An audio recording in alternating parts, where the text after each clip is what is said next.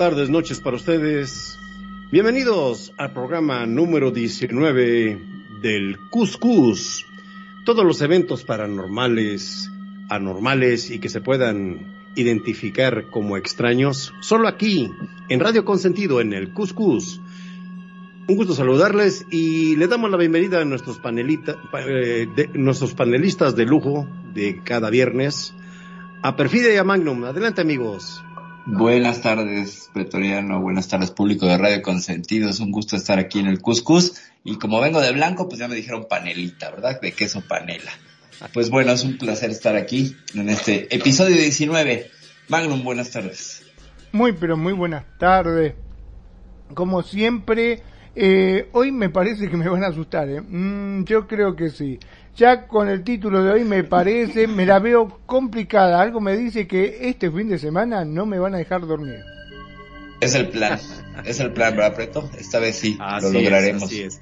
Va- vamos con un tema muy interesante que tiene, abarca una amplia gama en la práctica diaria de mucha gente, de acuerdo a sus creencias, religiones, su fe, sus creencias, ¿verdad? Eh, vamos a hablar de lo que son las invocaciones del más allá. Aclarando que una invocación tanto puede ser este, religiosa, puede ser, pues ahora sí, diabólica, puede ser blanca, puede ser negra, puede ser roja. El tema a tratar es dar a conocer un poco, eh, dentro de nuestras capacidades, en qué consiste una invocación. Eh, y vamos a sentar el precedente de qué significa una invocación. Es un verbo latino. Invocare, invocar, llamar, demandar, demandar, es una técnica de magia o religión que puede tomar varias eh, formas. Eh, por ejemplo, una súplica, una oración, un hechizo, una forma de posesión espiritual, un mandato, un conjuro, una identificación de ciertos espíritus, eh, o algunos documentos como libros que están bajo una protección ya sea divina o demoníaca. Esa es la definición este, encontrada de lo que es una invocación. Adelante, perfil. Pues una invocación podría ser y extraído de una mesa parlante que se usaba para rituales espiritistas en Francia por allá de 1853 y que se encuentra esta mesa en la Biblioteca Nacional de Estrasburgo. Dice, colócase una mano sobre la parte superior del trípode, evóquese al espíritu y cuando se levanta un pie es la ocasión para dirigirle las preguntas.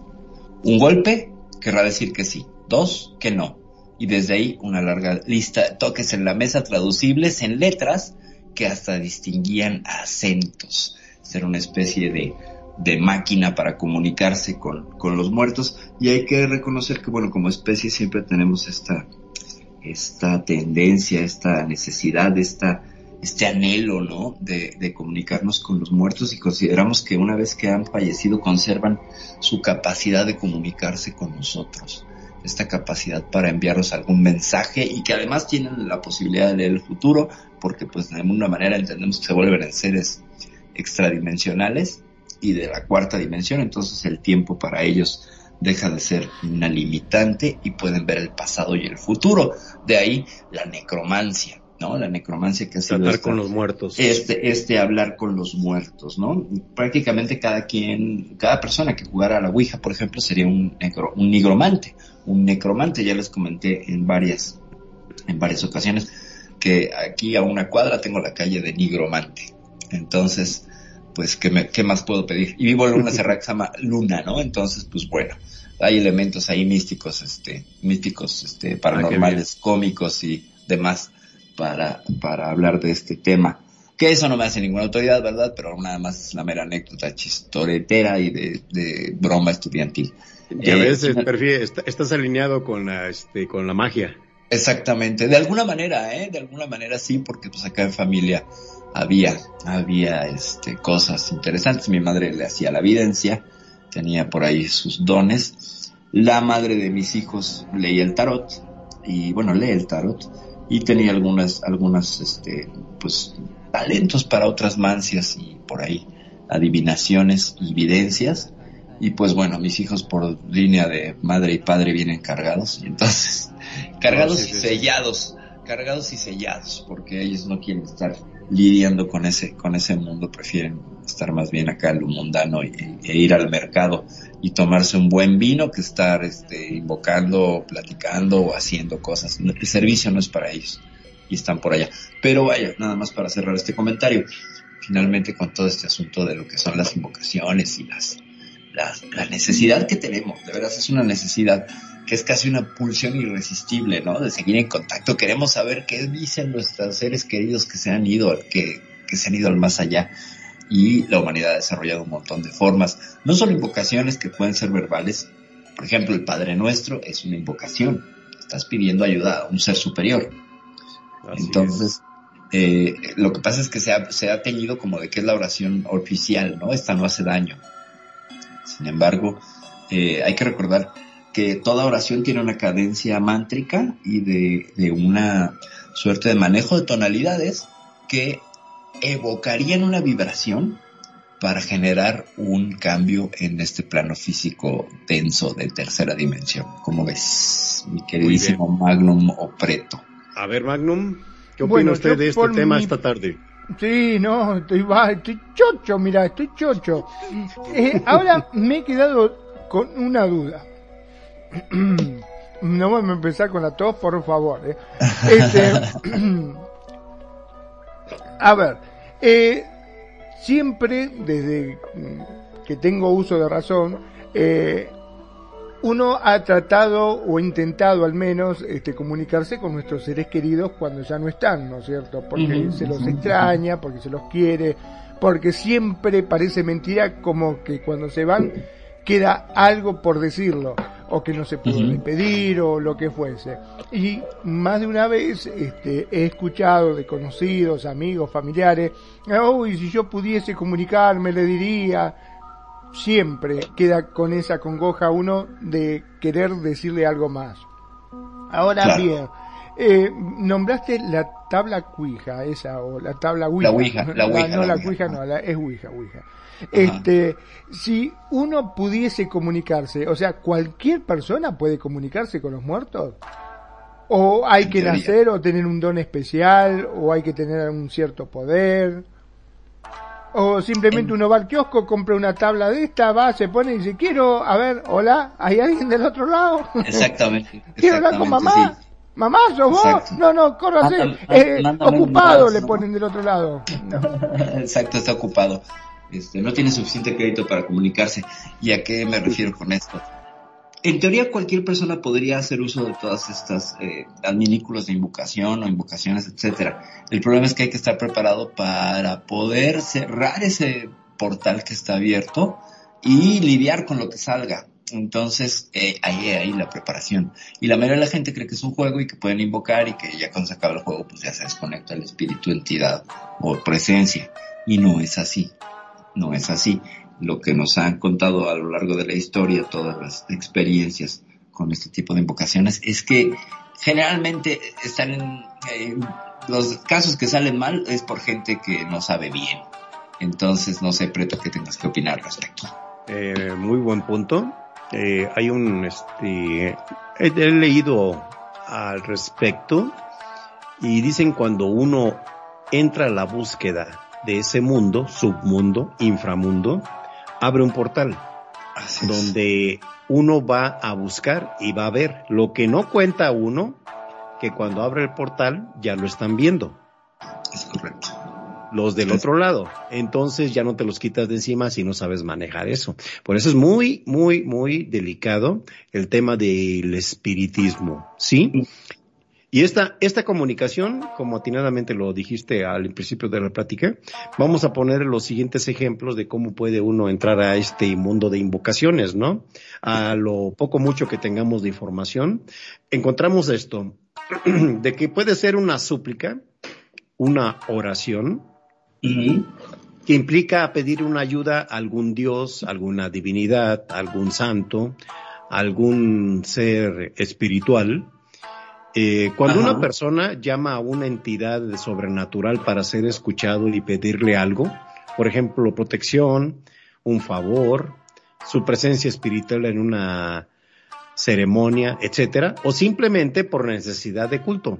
Puede hacerse en forma preestablecida por las propias palabras o acciones de un invocador. Eh, en algunos casos las entidades este, espirituales actúan pero sin manifestarse o se manifiestan por medio de obras, ¿verdad?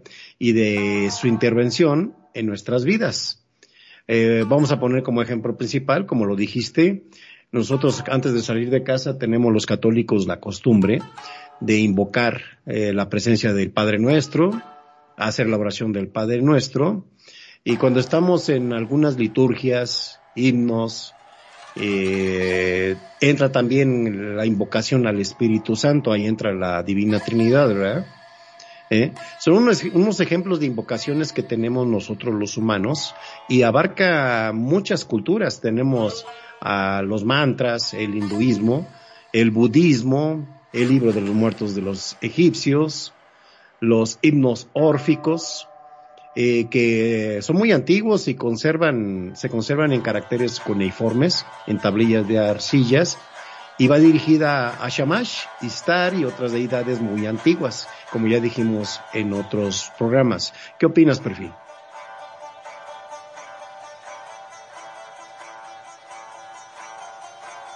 ¿Sí bueno? Yo hablando con el micrófono apagado, perdón. Ah, Muy bien. Adelante. Eh, que finalmente todas las religiones tendrán sus invocaciones que están dirigidas a la protección, a la buenaventuranza, al que no pase nada, al regreso sano a casa, salvo a casa, ¿no?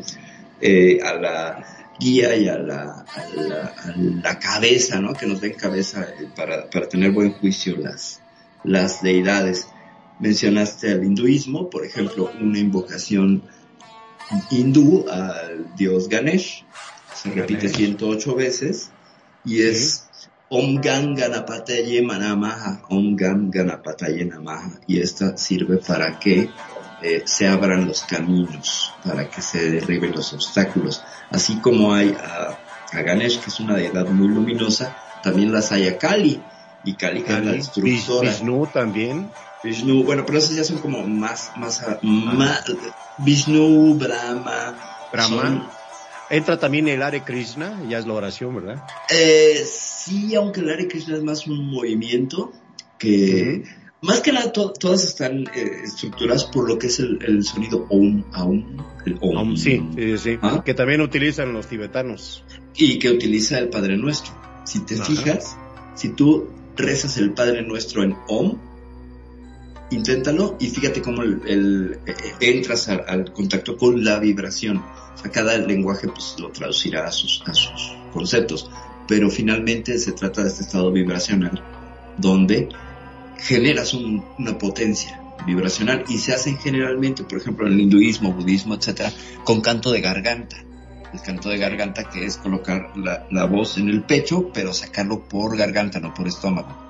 Entras como en un trance hipnótico al por la repetición, sonidos. por la repetición una y otra y otra y otra y otra vez eh, se genera una potencia de energía. Es que al ratito hacemos un ejercicio con uno que es eh, un mantra budista que es muy poderoso y se siente luego luego el golpe así de que qué está pasando se cambia la energía inmediatamente pasa con cualquiera ¿eh? también depende de la intención la, lo la potencia ¿no? Sí, de hecho lo registra la ciencia, lo está registrado que son estados alterados de conciencia, así lo definen ellos. Es correcto porque entras en el estado alfa. Así tu es. El- cerebro. El cerebro empieza a emitir las eh, emisiones de radio. ¿verdad? Que cuando está comprobado también científicamente de que cuando dormimos el cerebro es como una emisora de radio. Eh, cuando cae en, su etapa REM, Rapid Eye. Moment, Ajá. tu movimiento rápido de párpado, es cuando estás profundamente dormido y empiezas Ajá. a emitir ondas alfa. Es, es muy parecido esto, eh, pero estando este uno despierto, que tenga uno la capacidad no dormido de emitir, sino también despierto, que son los eh, más avanzados espiritualmente eh, maestros, ¿verdad? Ajá. Que pueden dirigir toda su energía, su vibración, como dices, ¿verdad? Para hacer ciertas, para poner ciertos milagros en la vida. Adelante, perfil. pues finalmente eh, volvemos al punto. Cada, invocación, rezo, oración tiene una cadencia de potencia, una cadencia fonética. Por ejemplo, nombres destino. Los nombres tienen una cadencia eh, fonética de potencia. Si te fijas, cuando tú pronuncias tu nombre, estás haciendo énfasis en, en las vocales. Y esto tiene una serie de, de- de golpes que hacen que cada nombre sea único y tenga su propia potencia. Por ejemplo, en el caso de Magnum, te fijas con Magnum, um, se va hacia abajo, en tu caso sería Preto, ¿sabes? O sea, no, como si fueran golpes en un bombo, ¡pum! Y eso hace una potencia y una presencia. Entonces, eh, ahí empiezas a, a- a marcar una serie de cosas que puedes eh, usar a tu favor o en tu contra. No sé si sabías este asunto de que el nombre, nada más por el hecho de decir tu nombre, estás haciendo una invocación de, de potencia energética. No tienes que hablar de ninguna entidad ni nada. Y puede ser con cualquier cosa, por eso se supone que el sonido primordial, el primer sonido que emitió Jehová, Brahma o los dioses egipcios fue el sonido Aum, ¿no? que es el sonido primordial y se supone que con este sonido, a través de la cinética, que es esta, esta ciencia que estudia la vibración sobre una placa de metal, no sé si has visto los ejercicios que se hacen con la cinética, mi querido Preto. Bueno, Me parece que ahora el que se quedó con el micrófono apagado fue Preto. fue Preto. Le, atinaron porque luego como toso un poquito porque vengo de Ah, ok, ok, ok. Yo dije, ya ya. me quedé sin red, venga. No, no, no, no, sí. Eh, Fíjense que es muy interesante ese punto también porque está registrado desde mm, los sonidos, muy impor- importante en vibración. Ajá. Eh, desde la antigüedad ya Pitágoras, según los escritos de Aristóteles y todos que entre ellos escribían sus experiencias, Pitágoras hizo el estudio de la escala musical. ¿Sí? Y va encontrando de que eh, ciertas consonancias, a través de ciertas consonancias, este, que él logró emitir con ciertas, este, instrumentos musicales antiguos de la, de la época, eh, encontró un punto de un sonido donde él podía hacer levitar objetos con los sonidos. ¿Sí? Es Entonces, correcto. se viene, se viene desde ahí todo el estudio de lo que son las consonancias, las vibraciones, ¿verdad? Que está muy relacionado con el mundo eh, multiuniversal, multiuniversos que tenemos. ¿verdad? Que cierta vibración puede alcanzarse cuando uno ti- eh, alcanza cierta vibración su espíritu, su mente, lo que sea su generador, sí, empieza a, tra- a transmutar planos. Ujú. empieza la alquimia del alma, ¿sí? Eh, eso está muy este, estudiado también, por ejemplo, vamos a, a hacer un, un pequeño reseña de cómo las vibraciones este, espirituales pueden influir en el mundo físico. Vamos a poner de ejemplo una iglesia gótica. Ajá. Vamos a poner, si conoces perfil, la iglesia de, ¿cómo se llama aquí cerca de, de Querétaro? No, pero Eh, sí sé de arte gótico. Sí, bueno, puedo ok. decir que sí sé. La, la iglesia, ah, de San Miguel de Allende. Tiene una Ah, iglesia, San Miguel de Allende, por supuesto, sí, sí, sí. una iglesia gótica muy impresionante, ¿no? Claro que sí. y eh, vamos a aplicar en todas las formas geométricas que tienen las iglesias en general. Ajá. Eh, si tú entras en una iglesia, si lo ves de arriba, es una cruz perfecta. La disposición de cruz y la la disposición es una cruz, así es. Ajá, Siempre va a ser se una cruz. Vas caminando desde que entras y con una relación de propor- proporción divina que es 3-5. o 5-3. Ujú. 5 recto, 3 transversal. Y esa es la cruz. ¿Sí? Bueno, la experiencia de una iglesia gótica está basada en la alquimia. Ajá. En los ah, antiguos alquimistas, eh, como Trimegistro, que fue más nombrado de la época. Hermes, Hermes Trimegistro, ¿cómo no? Eh, Así es. Ellos, este, supuestamente todos sabían que él quería transmutar todo en oro, Ajá. el metal en oro, pero eh, espiritualmente la jugada era otra. Cuando se construyeron las iglesias góticas con estas relaciones y simbologías sagradas, eh, eh, el fin era transmutar para ellos el alma. ¿Cómo, cómo transmu- cómo transmutarla? Haciendo un recinto con ciertas características medidas, este, unas codificaciones que nos encanta estudiar, ¿verdad, Perfil? Es claro que Muy sí. antiguas, muy antiguas, unos, unos señalamientos que cuando tú entras, eh, vienes de la calle y lo primero que entras a la iglesia y se cierra la puerta, ves todo negro. Ajá. porque, porque tus ojos, este, no están acostumbrados al interior. Claro. ¿Sí? Eh, a esa etapa, para los alquimistas, para los góticos, se le llama el nígredo. Estás en negro, tu alma está en negro. Ok. Vienes, de- vienes del mundo, vas entrando al mundo espiritual, encuentras de que entras a un recinto sagrado donde vas a tu transmutación del alma Ajá. y empieza a acostumbrarse tus ojos a la, a, a la luz interior y empiezas a ver rojo. ¿Sí?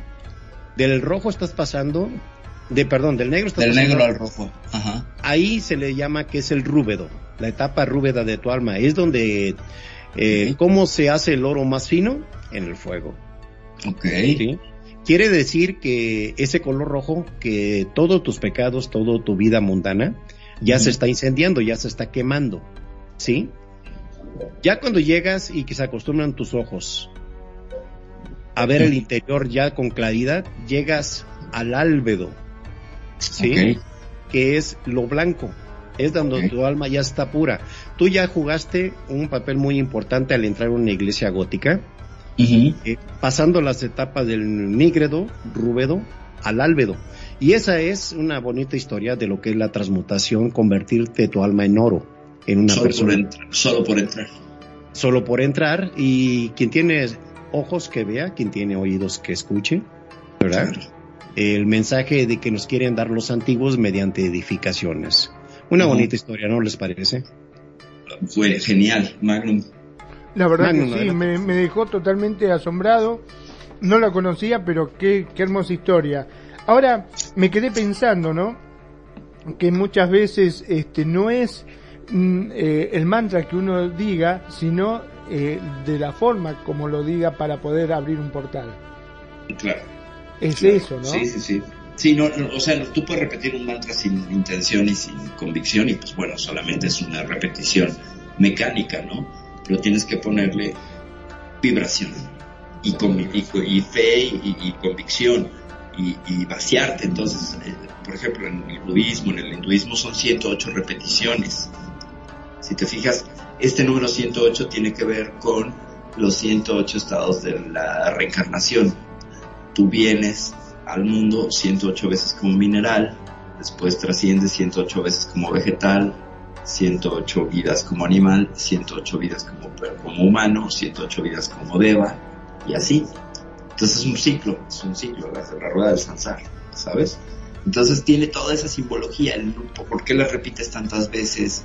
O sea, tiene que ver mucho con la numerología. Esta historia yo no me la sabía, pero todo de verdad es que es una joya. Solo me pregunto, cuando sales, ¿haces el proceso inverso? O sea, pasas del álbedo al rúbedo, al nígredo y al... ¿qué? Cuando sales de la Eh, iglesia. Eh, cuando sales de la iglesia, se supone que entraste a limpiarte, a renovarte. Eh, es, es una regresión que tú haces a tu vida pasada, donde empie- empiezas de cero. Si al- en algún momento de tu vida, eh, vamos a compararlo con un cable, se hizo un nudo y empezaron los problemas, tú puedes regresar a ese nudo a desenrollarlo y volver a empezar. Es como una oración, es como es- espiar un pecado o pecados y estar limpios otra vez y decirle sigue adelante. Tú sales ya se supone renovado, es resumiendo es un acto de fe, muy bonito. Claro, Claro. ¿verdad? Que si tú eh, tienes la suerte de que te toque el alma, te toque tu cerebro, tu inteligencia, Ajá. tú te convences de que estás empezando de nuevo y tienes que, eh, que lo primero que tienes que hacer, alejarte de tus debilidades. Claro. ¿sí? Todos como humanos tenemos la tendencia de tener debilidades, ¿verdad? Ajá. Entonces hacemos una experiencia nosotros ahí dentro de, de un acto de fe y es un volver a empezar. Que siempre va a haber el factor que somos humanos y vamos a estar tendiendo a, a hacer cosas que no debemos, ¿verdad? Tener pensamientos que no debemos, etcétera. Claro. ¿Sí? Ya, ya, ya es donde tú puedes volar libre y tienes tu mayor, claro, que es tu libre albedrío, a dónde caminar. ¿Sí? Eso es bonito. Sí, Adelante. cómo no. Pues mira, es una experiencia transformadora donde vas y sanas y eh, pues la, la- la- el aprendizaje estará en cada quien, ¿no? Porque hay quien pues como que no está, no cae en cuenta. Creo que un poco de los pensamientos y el asunto de los pensamientos y las invocaciones está en no pensar. Cuando tú te alejas de la mente consciente, el ruido de fondo que genera la conciencia y este diálogo interno que señala tanto la psicología, lo que haces es pasar del... Hay, hay tres eh, formas presenciales para estar en el mundo. La primera es la del ego, el, híjole, me pegué en la rodilla, me duele, le duele al cuerpo, la física, la densa. La segunda forma eh, presencial es el, el ser, que es como estar en el cine, o sea, tú ves en el cine a esa persona que se dio en la rodilla, que eres tú, pero estás desvinculado de la sensación y la emoción porque estás describiendo. Y ya la tercera posición perceptual sería quien proyecta la película, que ese ya es, pues tú le puedes llamar Dios, este Ganesh, Brahma, Buda, etcétera. Son tres posiciones las que están. Entonces, se supone que tienes que trascender hacia el ser, donde no hay pensamientos, pura intuición y estás en conexión completa con todo, porque el cerebro es una antena y ahí todas las teorías de Jung, del inconsciente colectivo, todo lo que son los campos mórficos, ¿no? Donde se supone que, insisto, el cerebro es como el wifi y se conecta con toda la información. La conciencia, según la teoría de los campos mórficos, reside fuera del cuerpo. La teoría del orgón o incluso este que suena tanto Jacobo Greenberg con su teoría sinérgica, eh, hablarían de lo mismo, de esta desconexión de la mente consciente que te densifica y que te deja en un plano del yo, del ego, del, del me duele, de la queja, del estarse este, compadeciendo, autocompadeciendo de la existencia. No, no sé cómo ves esto. Muy bien, muy bien, muy buen punto. Eh, vamos a poner un otra otro eh, vamos a abrir otra rama de lo Venga. que de que de lo que probablemente la gente busque a través de una invocación que es Ajá. muy solicitado este tema esta parte de la de la definición por Hollywood para sus películas Claro. una invocación puede estar- puede tomar un proceso para una posesión sí la palabra posesión se utiliza en una forma neutra en un sentido de un estado potencialmente psicológico en la personalidad de un individuo que es sustituido por otro. ¿Sí? Entonces, este, este es un aspecto que puede hacerse por medio de una comunicación, a un acercamiento a una deidad, a un espíritu bueno o malo como tal. Eh, y necesariamente no tiene por qué ser visto por una posesión de- demoníaca, ¿verdad? no, claro. Eh, hay unas personas que hacen, por ejemplo, en la antigüedad, en la oración, en la bíblica, donde se poseía de ellos el Espíritu Santo. Ujú. Y no, ahí, ahí tenemos el ejemplo de la película de Stigma, Ajá. ¿sí? Ahí eh, un padre, un sacerdote que descubre unos papiros muy antiguos, unos rollos evangélicos, Ajá. donde hay otro evangelio supuestamente, ¿verdad? Y esa persona ya fallecida viene y se, eh, se posee de una chica a través de los estigmas para llamar la atención de la gente, ¿verdad?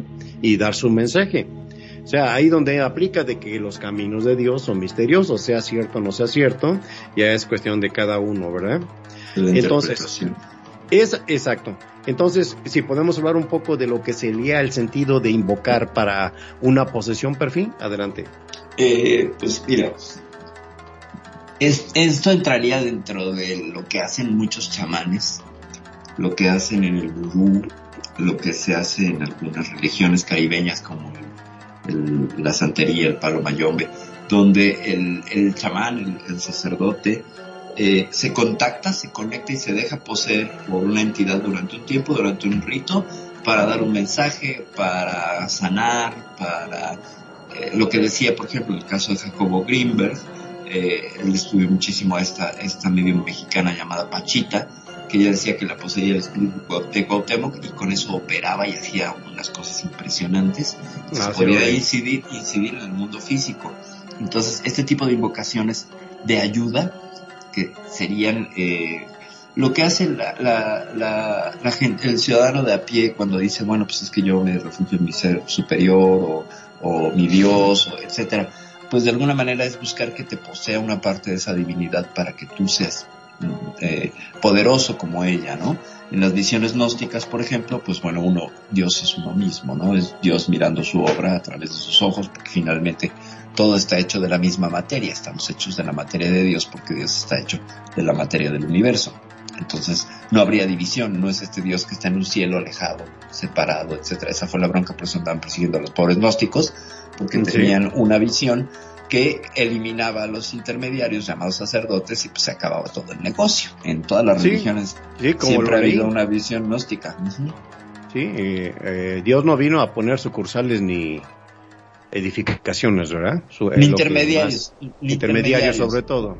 Exacto. Ese, ese, ha sido el problema con las religiones, ¿no? Que los intermediarios se quieren volver eh, acaparadores de la comunicación con el Dios y pues las religiones gnósticas, la gnosis y todas estas eh, visiones espirituales lo que buscan es liberarte para que tú tengas el contacto con la divinidad directa, sin que le tengas que decir a un padre, a un sacerdote, a un chamán que, que te acerques. Por ejemplo, hay un chamán muy interesante que se llama eh, Millo Fiel, que él habla de que el, el, la, la dimensión de la sanación y la dimensión divina está a 50 centímetros por encima de nuestras cabezas. Está tan cerca que no la vemos, es, basta con levantar la mano y siempre estará 50 centímetros sobre tu cabeza y estarías raspando esa otra dimensión y lo que se enseña a través de, lo que este hombre hace, que es un chamanismo, pues una mezcla ahí muy, muy mix y muy entre New Age, etcétera, etcétera, lo que maneja es que tú puedes acceder a esos 50 centímetros, que esa es la distancia que te separa de la divinidad. Entonces no es un leído, tan lejano. ¿Has leído acerca de las cámaras Kirlian? Sí, he leído sobre la fotografía Kirlian, como no, este soviético de los años 20 que fotografiaba el aura, ¿no? El aura, así es. Es algo parecido, donde supuestamente todos tenemos nuestra aura, que es una incógnita cómo se hacían esas fotos, si era un montaje, si era algo real, ¿verdad? se debatió muchos años en las cámaras Kirlian, donde supuestamente te pueden fotografiar tu aura. Tu aura, ¿verdad? Que el aura sería tu estado vibracional. O sea, fíjate, y tiene mucha lógica, vamos a analizarlo desde la física. El corazón al latir es un dinamo y está generando un pulso electromagnético, solo por latir. ¿Por qué? Porque requiere de energía eléctrica. Entonces la energía eléctrica en el pulso lo que genera es una onda electromagnética. Por ejemplo, las vibras. Hay gente que tiene mala vibra. Tú te acercas a cuatro metros de una persona y tu corazón se conecta con el corazón de esa persona y dice, no, aquí no vibra igual. Lo, rechazas. Lo rechazas y hay quien, con quien te conectas y lo aceptas. Sí, inclusive te, incomoda algunas presencias vibracionales de las personas. Es cuando, es cuando dice en el argot, es que tiene la sombra pesada también la sombra pesada o es malvibrudo, ¿no? Y nada más para cerrar este arco, el cerebro tiene millones y millones de neuronas, trocitos, glía, etcétera, etcétera. tiene una cosa que se llama este, materia oscura o materia negra. El hecho es que el campo vibracional del cerebro no es tan, el electromagnético no es tan poderoso como el del corazón, que tiene solo 150 mil neuronas. Hay que recordar algo, tenemos neuronas por todo el cuerpo, no solo en el cerebro. Tenemos neuronas en el corazón, tenemos neuronas en el esófago, tenemos neuronas en el músculo psoas y en el estómago. Ahí sentimos las emociones y están todas conectadas con, pues por supuesto, la estructura cerebral. El estado de plenitud, cuando tú estás invocando o estás eh, orando, etcétera, lo que hace es abrir el esófago, por eso sentimos expansión en el pecho y se conecta directamente con la glándula timo. Y la glándula timo se supone que es la glándula de la felicidad, no solamente sería la glándula, eh, la glándula esta del tercer ojo que se me acaba de olvidar. Hipófisis. La, no, la, sí la hipófisis, pero la otra que se llama la pineal. La glándula, ah, la, pineal. glándula pineal, el tercer ojo, sí, cómo no. Exacto. Magnum, ¿cómo ves hasta aquí? Bueno, la verdad que es eh, muy, muy asombroso todo lo que están contando. Este, en verdad hay muchas de, la, de estas cosas que no, no tenía ni idea. Con respecto a estas cámaras, las cámaras Gillian, ¿es? Kirlian. Con Kirlian. Y, Kirlian. Bueno, eh, yo algo había escuchado hace mucho, hasta inclusive habían sacado una película al respecto, este, de que fotografiaba, eh, como decían, el aura, y esta aura, eh, en función al color que mantenía, podían llegar a reconocer si uno tenía problema o no de salud, inclusive decía. Así es. Buena lectura esa. De hecho, de hecho, eh, esa, esa, era la función de las cámaras Kirlian. Y este estado vibracional de la suma de todos tus órganos, eh, porque tienen neuronas y porque están funcionando con electricidad, porque finalmente somos vibración, si nosotros nos reducimos como seres humanos al, al, estado más básico que sería, bueno, a la, materia más básica, estamos constituidos por átomos. Ya no nos vamos a ir a moles, ni leptones, ni nada, puros átomos. Y estos átomos que necesitan vibrar, están vibrando constantemente. Una cuestión que es súper eh, impactante. Nuestros electrones que están orbitando el, el núcleo del, del, del átomo, no siempre siguen una ruta estable, es decir, no están presentes. A veces el electrón se mueve un trayecto del arco de la órbita y desaparece y aparece del otro lado, a donde se van. Si la materia que nos constituye de pronto desaparece, ¿a dónde nos vamos? Esa sería mi pregunta.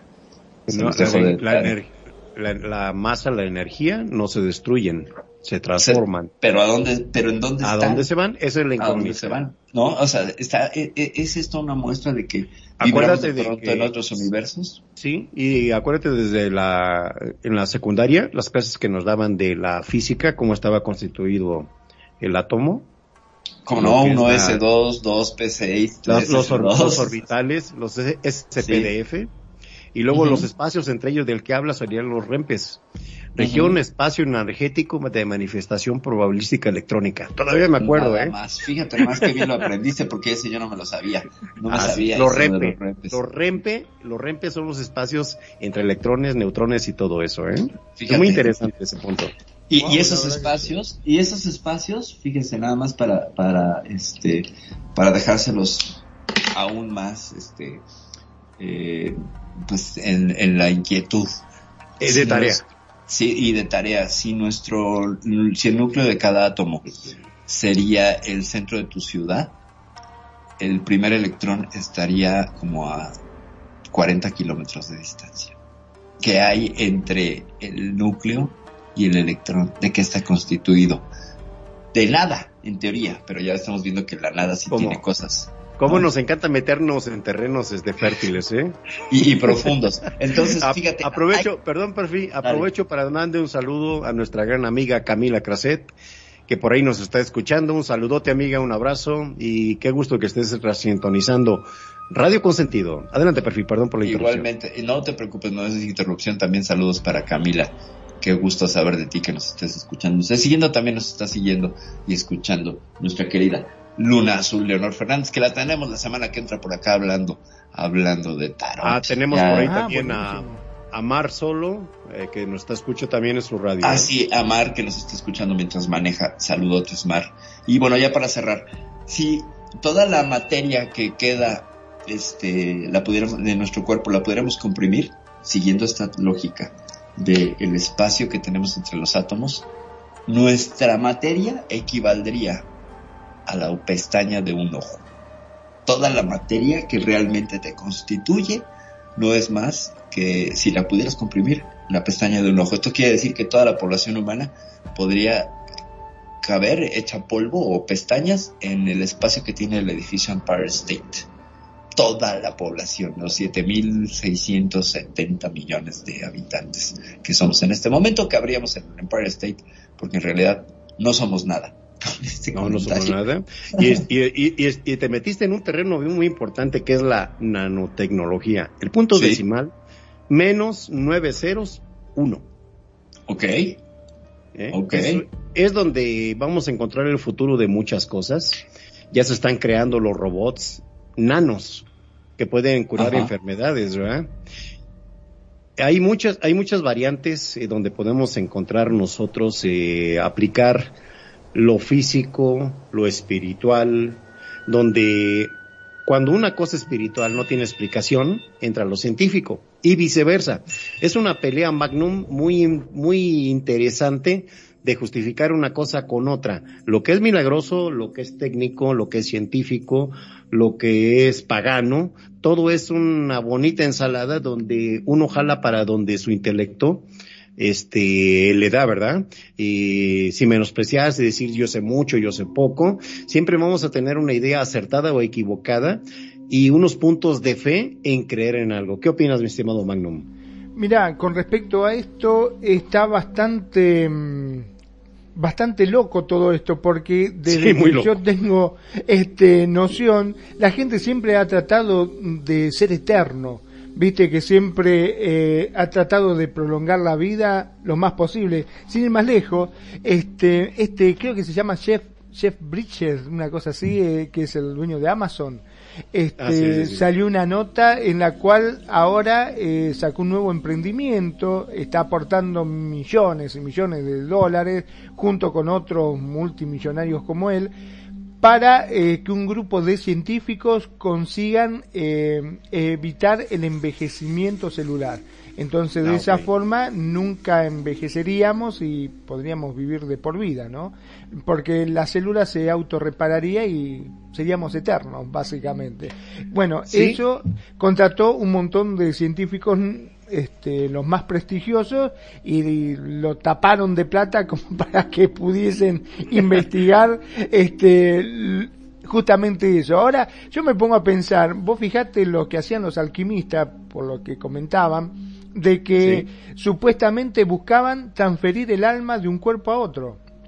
Vos imagínate que llegue a oídos de este hombre que tiene tanto, tanto dinero. Dice, pero ¿para qué voy a gastar en esto? Si directamente me sacan mi alma y me ponen un cuerpo más joven, más lindo, más bonito, con pelo, porque él es pelado encima, este, con pelo y qué sé yo, que me cambien a un 0 KM y listo.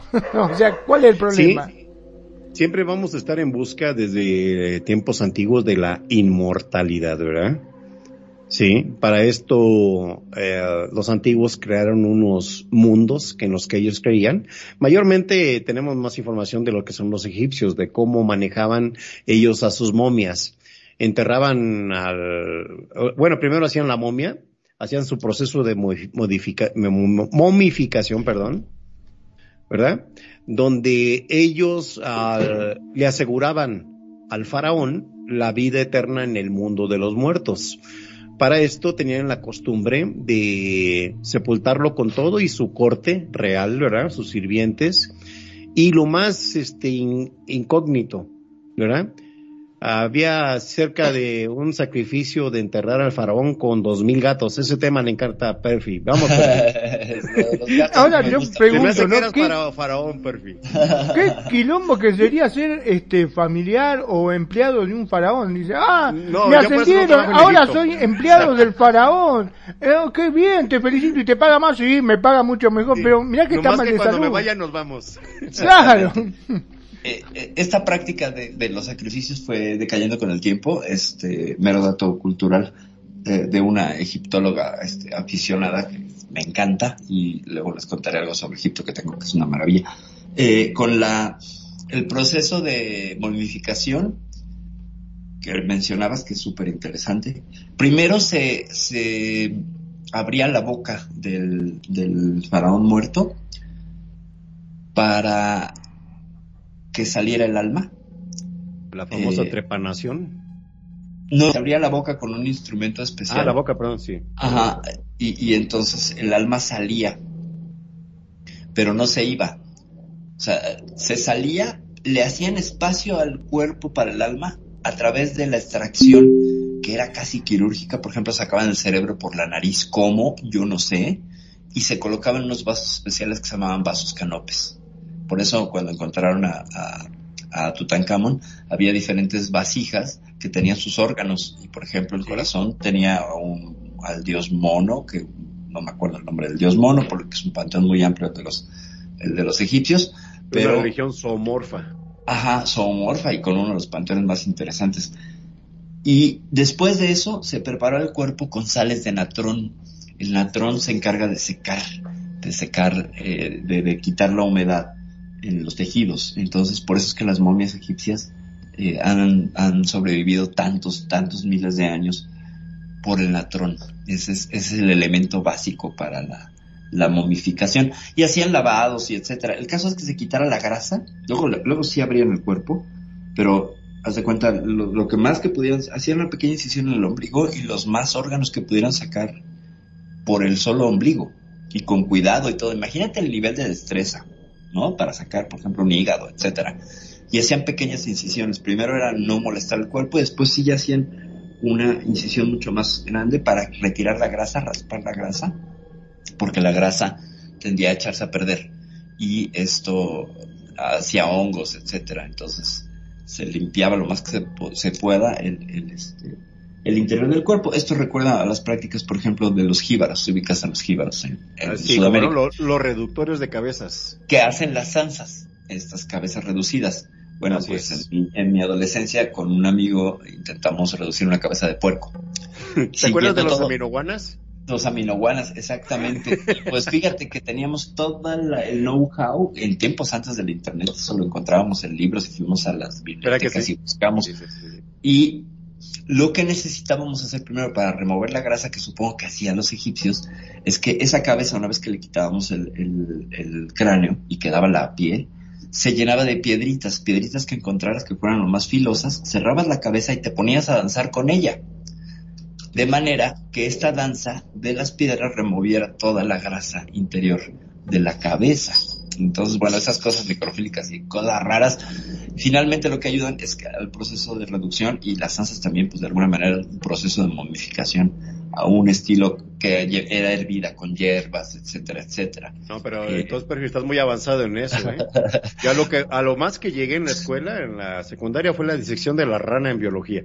Ahí tengo mi rana, ahí tengo mi rana de la biología, la, metí, la, metí, la, metí en, la metimos un amigo y yo. Sí, sí, este mismo amigo. Ah, pues sabes Me daba un asco, me daba un asco cuando hacemos eso. Ah. Y pues bueno, este asunto de las momias, ya para cerrar, se removía pues grasa, carne, líquidos, etcétera, para carne que, bueno, no la carne, eh, la grasa para evitar que se generara un hongo y que se echara a perder con el tiempo. Ese es parte del proceso de los, de los egipcios para que las momias per, per, permanecieran este, casi intactas. En el tiempo, ¿por qué? Porque era un vehículo que le servía al faraón, después regresaban por un rito el alma y ya estaba lista para pues pasar a, a ser medida por la devoradora de las almas, que era esta bestia en la cual llegabas y te eh, presentabas tus actos en vida y era una especie de medidor de pecados y virtudes.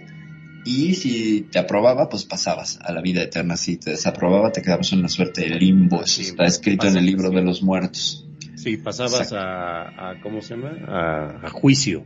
Ajá, un juicio, una especie de juicio final. Sí, sí, sí. sí. Aquí en con, una, con el en una balanza, en una libra. Exacto. Y pero estaban presentes Anubis, este dios Anubis, de la momificación, no? Que siempre hablaba a favor de ti, exacto, que siempre hablaba a favor de los muertos. Entonces, eso, eso también es bien interesante porque era. Mira, fue buena onda. Nos Exacto. programas ahí en, ahí en Radio Consentido, en serio, que mira, ya eh, no pasó Magnum, pero nosotros sí. y volvemos a esta, a esta estructura dual de dioses, ¿no? Porque del otro lado estaba Set, que hablaba mal de Set. Así, era el que. El sí, toda una, toda una constelación. ¿Sí? sí, no, no, no, no, es interesantísimo. Muy bien, vamos entonces ahora a la parte donde la invocación se hace como un mandato o un conjuro. ¿Sí? ¿Mm?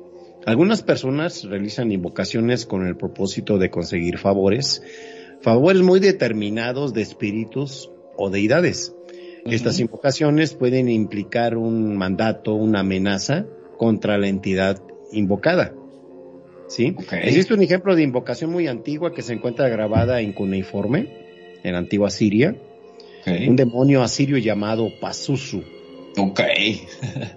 ¿eh? Pazuzu, imagínate. Ah, Nada imagínate. más el que salió en El Exorcista. Este Ándale, y nomás Ujú.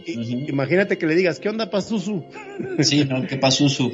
¿Qué pasó, A pesar de que parece construir una identificación con el demonio, en realidad en la antigüedad de la Siria era considerado un amuleto protector con el poder de ordenarle eh, no hacer daño a las personas a bienes. Es muy interesante ese punto de que tú hagas un conjuro, una invocación, Claro. para que un espíritu trabaje para ti, te haga un trabajo negro, porque blanco Ajá. no creo, ¿verdad? Y ya No quedas con en características. Ajá, y ya quedas con una deuda. claro, kármica. Sí, Kármica o... nos, sí, gustaría que nos ordenaras esos, este, esos hechizos, Perfi, a lo que lo conoces. ¿Qué obtiene uno de compromiso cuando se mete en el mundo negro y provoca un conjuro e invoca a una deidad antigua? Pues este, este es el, el consabido y viejísimo eh, eh, saber común de, o bueno, la frase de vendió su alma al diablo, ¿no? O sea, este es el más común de todos estos pactos, de todos estos pactos que implican que el, personaje que invoca eh, ceda una parte. Por ejemplo, en este caso con, con la tradición judeo-cristiana, pues bueno, tú le pides riqueza, este, mujeres, eh, algo al diablo y entonces que le ofreces a cambio tu alma. Y entonces te da un contrato que firmas con sangre, él te lo concede inmediatamente y a cambio de que cuando mueras, él se va a quedar con tu alma. O sea, no hay manera de salvación en teoría, aunque se supone que sí se puede, se puede uno, uno puede rescindir el contrato, pero pues ya esas son especificaciones más allá. Magnum, no sé si tengas tú alguna noción, Sí. conocimiento o anécdota. Con respecto a esto, no es un poco lo que se habla de los artistas, viste que hay muchos artistas que llegaron a la fama de la noche a la mañana, Es este, nadie los conocí, de golpe son el boom, se escucha por todos lados y tienen la fama, hasta inclusive se habló de mm, este Freddie Mercury, que dice que Ajá. había hecho un pacto con el diablo, este, y hay muchos que, según se dice, ¿no? que son muy famosos y que han llegado a, bueno, creo que son los que entraron en el club este de los 27. De los ¿no? 27, ah, lo hablamos en el programa de la música, ¿no? Lo hablamos en el programa de la música, eh, este asunto del guitarrista, ¿no? Eh, Exactamente. Pero bueno, me quedé pensando con esto, que hacen pacto, ¿no? Yo me estaba acordando de que había un, una chica que estaba muy mal, muy, muy, muy, muy desolada, que estaba llorando, este, terrible, y justo en el piso de arriba había, estaba un hombre, había ido, estaba con su amante y llegó el marido, entonces no le quedó otra que bajar por los balcones. Claro, cuando Correcto. estaba bajando cae justo en el balcón de ella, desnudo el tipo, imagínate, porque justo había venido el marido de la otra, este, lo vi, claro, y cuando lo vio la mujer dice, oiga, ¿qué está haciendo acá? Dice, estaba escuchando. Dice, ¿vos estabas Wow. llorando? Dice, sí, pero usted está desnudo, no. Dice, ¿sabe por qué estoy desnudo? No, dice, porque yo soy Satanás, conocido como el diablo. No me joda. Sí, dice, pero ni me importa. Dice, yo me voy a matar, me voy a suicidar porque... No, no, no, pero pará, yo te puedo conceder todo lo que vos quieras, le dice. ¿En serio? Sí, dice, te puedes vengar de todo, puedes tener fama, éxito, todas aquellas brujas que te dijeron gorda, fea, mala, todo eso, olvídate. Yo te voy a dar todo, vas a ser una reina divina, todos te van a envidiar. Uh, qué bueno, dijo. Bueno, bueno, sí, sí, me gustó eso. Bueno, está bien, vamos. Y dice, y se le iba, dice, bueno, ¿y ahora qué hay que hacer? ¿Dónde firmo? No, no, soy el diablo, dice. Así no se firma. ¿Cómo se firma? dijo, no entiendo. Sí, tenemos que cerrar el pacto de... Ah, con sexo. Exacto. Cuerpo Ah, es la- mágico. claro, es la única forma y sí, el diablo cierra así los tratos. Bueno, dice, ¿y me voy a poder vengar? ¡Oh, no olvidate! ¿Sabes cómo te va a vengar de todo? Dice, de, de todo el mundo. Vas a tener lo que vos quieras. Bueno, está bien, dice, y sí. Bueno, hicieron lo que tenía que hacer, tal. Cuando terminó el tipo se estaba yendo. Dice, y escúcheme, le dice, ¿y cuándo empieza a, a lloverme todo esto, lo que usted dice, riqueza, fama? Se da vuelta el tipo y dice, vamos, mujer grande creciendo en el diablo, déjate de joder. Engañada, engañada y además con sexo consensuado. Además, Exactamente. No tuvo manera de escapar, pobrecilla, pobrecilla, porque se le apareció Satanás desnudo des- me sé un chiste también de desnudos y gente que cae y cosas así, pero bueno, lo haremos más adelante. Eh, tenemos un comentario, Magnum, si puedes leerlo, por favor. Sí, sí, cómo no. A ver si, porque mi Skype anda tan loco que no sé si puedo llegar a abrirlo. O lo hago yo si quieres. Sí, porque se me cierra, no puedo ver, no Ok, ok. Ok, nos dice nuestra queridísima Luna Azul. Eh, por experiencia puedo decir que una invocación no necesariamente se puede hacer con lineamientos establecidos. Con que lo hagas con el alma, desde el amor o el odio es suficiente, pero conlleva una responsabilidad. Entonces, pues sí, finalmente lo que decía yo de la intención, ¿no? Preto, ¿cómo ves? Sí, en ese aspecto eh, el tema vamos a manejarlo de una definición más o menos científica. Eh, lo que es una emoción intensa, Así es. puede ser benéfica, puede ser maléfica para ti, puede desencadenar este algunas reacciones, ¿verdad? Es muy complejo eh, los estados emocionales, ¿verdad? Sí. Que la gente está acostumbrada a manejarse dentro del mundo de, del espiritismo, la religiosidad, le va a dar un sentido, ¿verdad? Y, y quienes no están acostumbrados, por ejemplo, la gente atea, eh, siempre van a estas personas muy explosivas, Ajá, ajá. ¿sí? Porque no tienen dónde descargar, dónde drenar eh, un flujo de energía de ese tamaño. Eh, no digo que no tengan la capacidad como uno, todos la tenemos, pero siempre cuando creemos en algo, en algo descansa una emoción que sentamos, ¿verdad? Una, por ejemplo, que estás enojado y maldices algo, maldices a alguien, ¿no? Eh, curiosamente, dicen que cu- cuidado con las maldiciones, ¿eh? Sí, sí, sí, sí, sí, yo lo tengo muy presente, a mí me enseñaron a no maldecir. Lo que decir decretas con la boca, sí, a ver, Sí. lo que decretas con la boca se sostiene con el alma.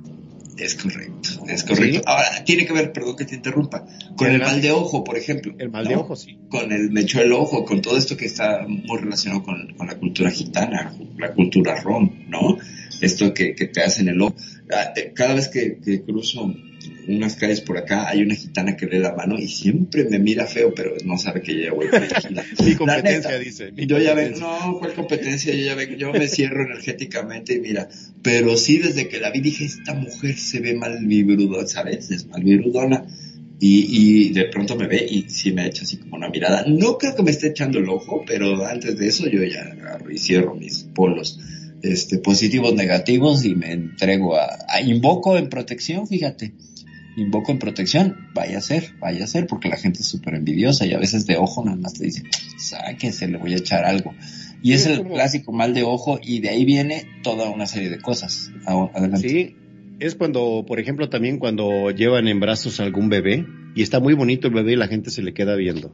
Ajá, ajá, ajá. Cuando mucha gente acostumbra a ver cómo era, le ponen algún listón rojo al niño dentro Ajá. de su ropa, o si no obligan a la persona, no le, le sugieren a la persona que está viendo al niño que lo toque, Ajá.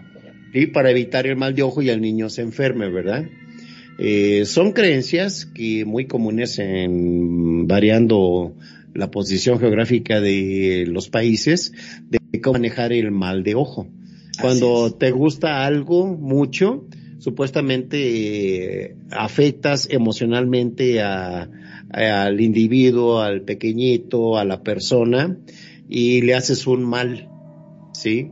Porque estás viéndolo Perdón, con ¿no? Pero un- yo con respecto a esto soy totalmente convencido, ¿eh? convencido ¿Sí? totalmente que eso es así. Yo me acuerdo cuando era bebé, mi mamá, todos decían, ay, qué bonito que es ese bebé, era hermoso, yo era divino, Mira, no todos nos me engañas, miraban, me Mango. Ya miraban. nos dijeron que, ya nos dijeron que tú fuiste un milagro. Caminaste a los tres meses que nadie te quería cargar.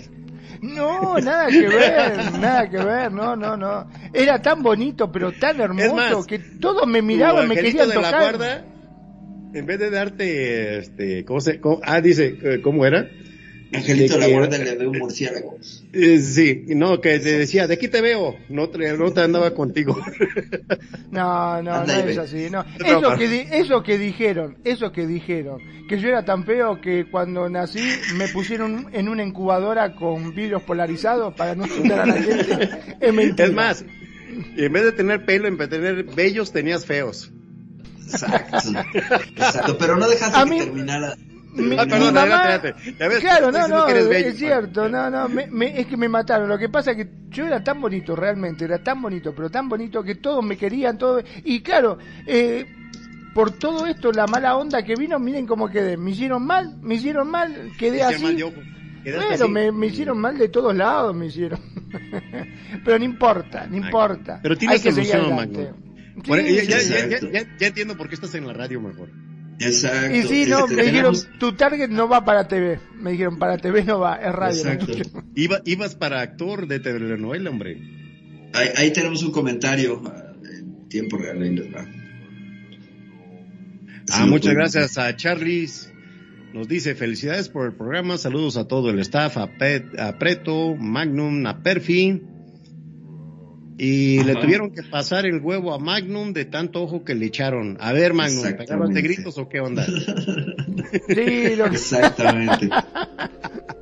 lo que pasa que sí, era tan bonito, ya te digo, que todos me querían, todos me envidiaban. Y mirá, me hicieron mal. Bueno, no importa, quedé así. Para, es más, mi mamá siempre dice, vos eras hermoso. Pero ¿y cómo Ah, carajo se quedé me olvidó así? un detalle. Dice, no, lo que pasa que dice, para mí te cambiaron. Dice, argentino. Dice, a mí me parece que te cambiaron, dice, te cambiaron cuando te llevó la, cambiaron, la de Nus, te trajo y ya eras otro, pero no importa. Así te quiero. Así te quiero que te hayan cambiado. Que haya más interrupciones de estas más, este, más chistosas, está buena. Sí, está, está bueno. Eh, para relajar un poco el ambiente. Pues bueno, saludos, saludos también al bro Charlie. Saludos al Gracias- Charlie. Gracias por estar aquí. Ay, mire, no. amigos, hacemos un paréntesis para que todos nuestros oyentes eh, nos acompañen, por favor, en una cadena de oración para nuestra amiga gatita, gatita, gatita Versace. Se encuentra delicadita de salud allá en Argentina. Va a entrar ahí a estar internada hoy. Y nuestros mejores deseos de que esté muy pronto con nosotros, se restablezca y vuelva a darnos la alegría de su compañía. Es una persona muy amorosa, eh, muy bella alma y siempre con el afán de ayudar a alguien, ¿verdad? Eh, nuestras oraciones, gatita, eh, estamos contigo y ánimo. La verdad que sea. toda la fuerza del mundo, este, toda, eh, hay que darle fuerza y bueno, todas nuestras plegarias para ella para que se mejore prontito. Sí. Extendemos nuestras mejores vibras para, para Gata y, y hacemos Amén. una oración más adelante. Ajo, amén, ajo, namaste, namaskar, para el, el pronto, la pronta recuperación de nuestra querida Gata, que ha participado aquí en el programa y que bueno, pues es amiga, amiga cercana de todos nosotros. Y bueno, continuando ya con el asunto de las invocaciones y las, y las, este, lo, lo que implica, ¿no? Es que, fíjate es un tema como, como ha ido discurriendo fluidito y todo, cómo se está revelando la cuestión antropológica de cómo empezaron las invocaciones, porque finalmente alguien maldijo, por ejemplo, y causó un efecto, y entonces le, le han de haber preguntado, oye, ¿cómo le hiciste? Pues es que lo maldije, y esta persona eh, le agregó, igual es como un chisme, ¿no? Se fue agregando Bueno, de cada quien Estamos, estamos una hablando de la- potenciación. perdón, de perdón, la está muy interesante eso que estás diciendo. Si hay un Dale. caso de maldición, ¿cuál sería la contra? la bendición, la, La bendición. buenaventuranza y la, la luz, ¿no? O sea, desearle luz al otro, no una, una suerte de complicaciones, contratiempos, eh, problemas de salud, etcétera. Le deseas lo contrario, ¿no? Salud, bienaventuranza, cabeza, este, cabeza me refiero a que, que siempre tenga el buen juicio, ¿no? y que encuentre pues, soluciones rápidas en su vida. Lo contrario sería pues meterlo en el pantano y en el fango de una, una problemática de la cual no pueda salir y donde estamos viendo pues toda la cuestión de los amarres que hablabas al principio, ¿no? Que algunas son entierros, por ejemplo, ¿no? O sea, estás sometiendo a la persona. Por ejemplo, un- una receta de magia blanca así al bote pronto.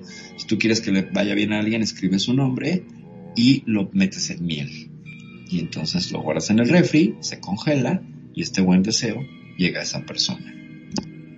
Pero, Ah, sí, sí, sí, pero pues, como toda magia es parte de magia empática, eh, implica, implica un costo.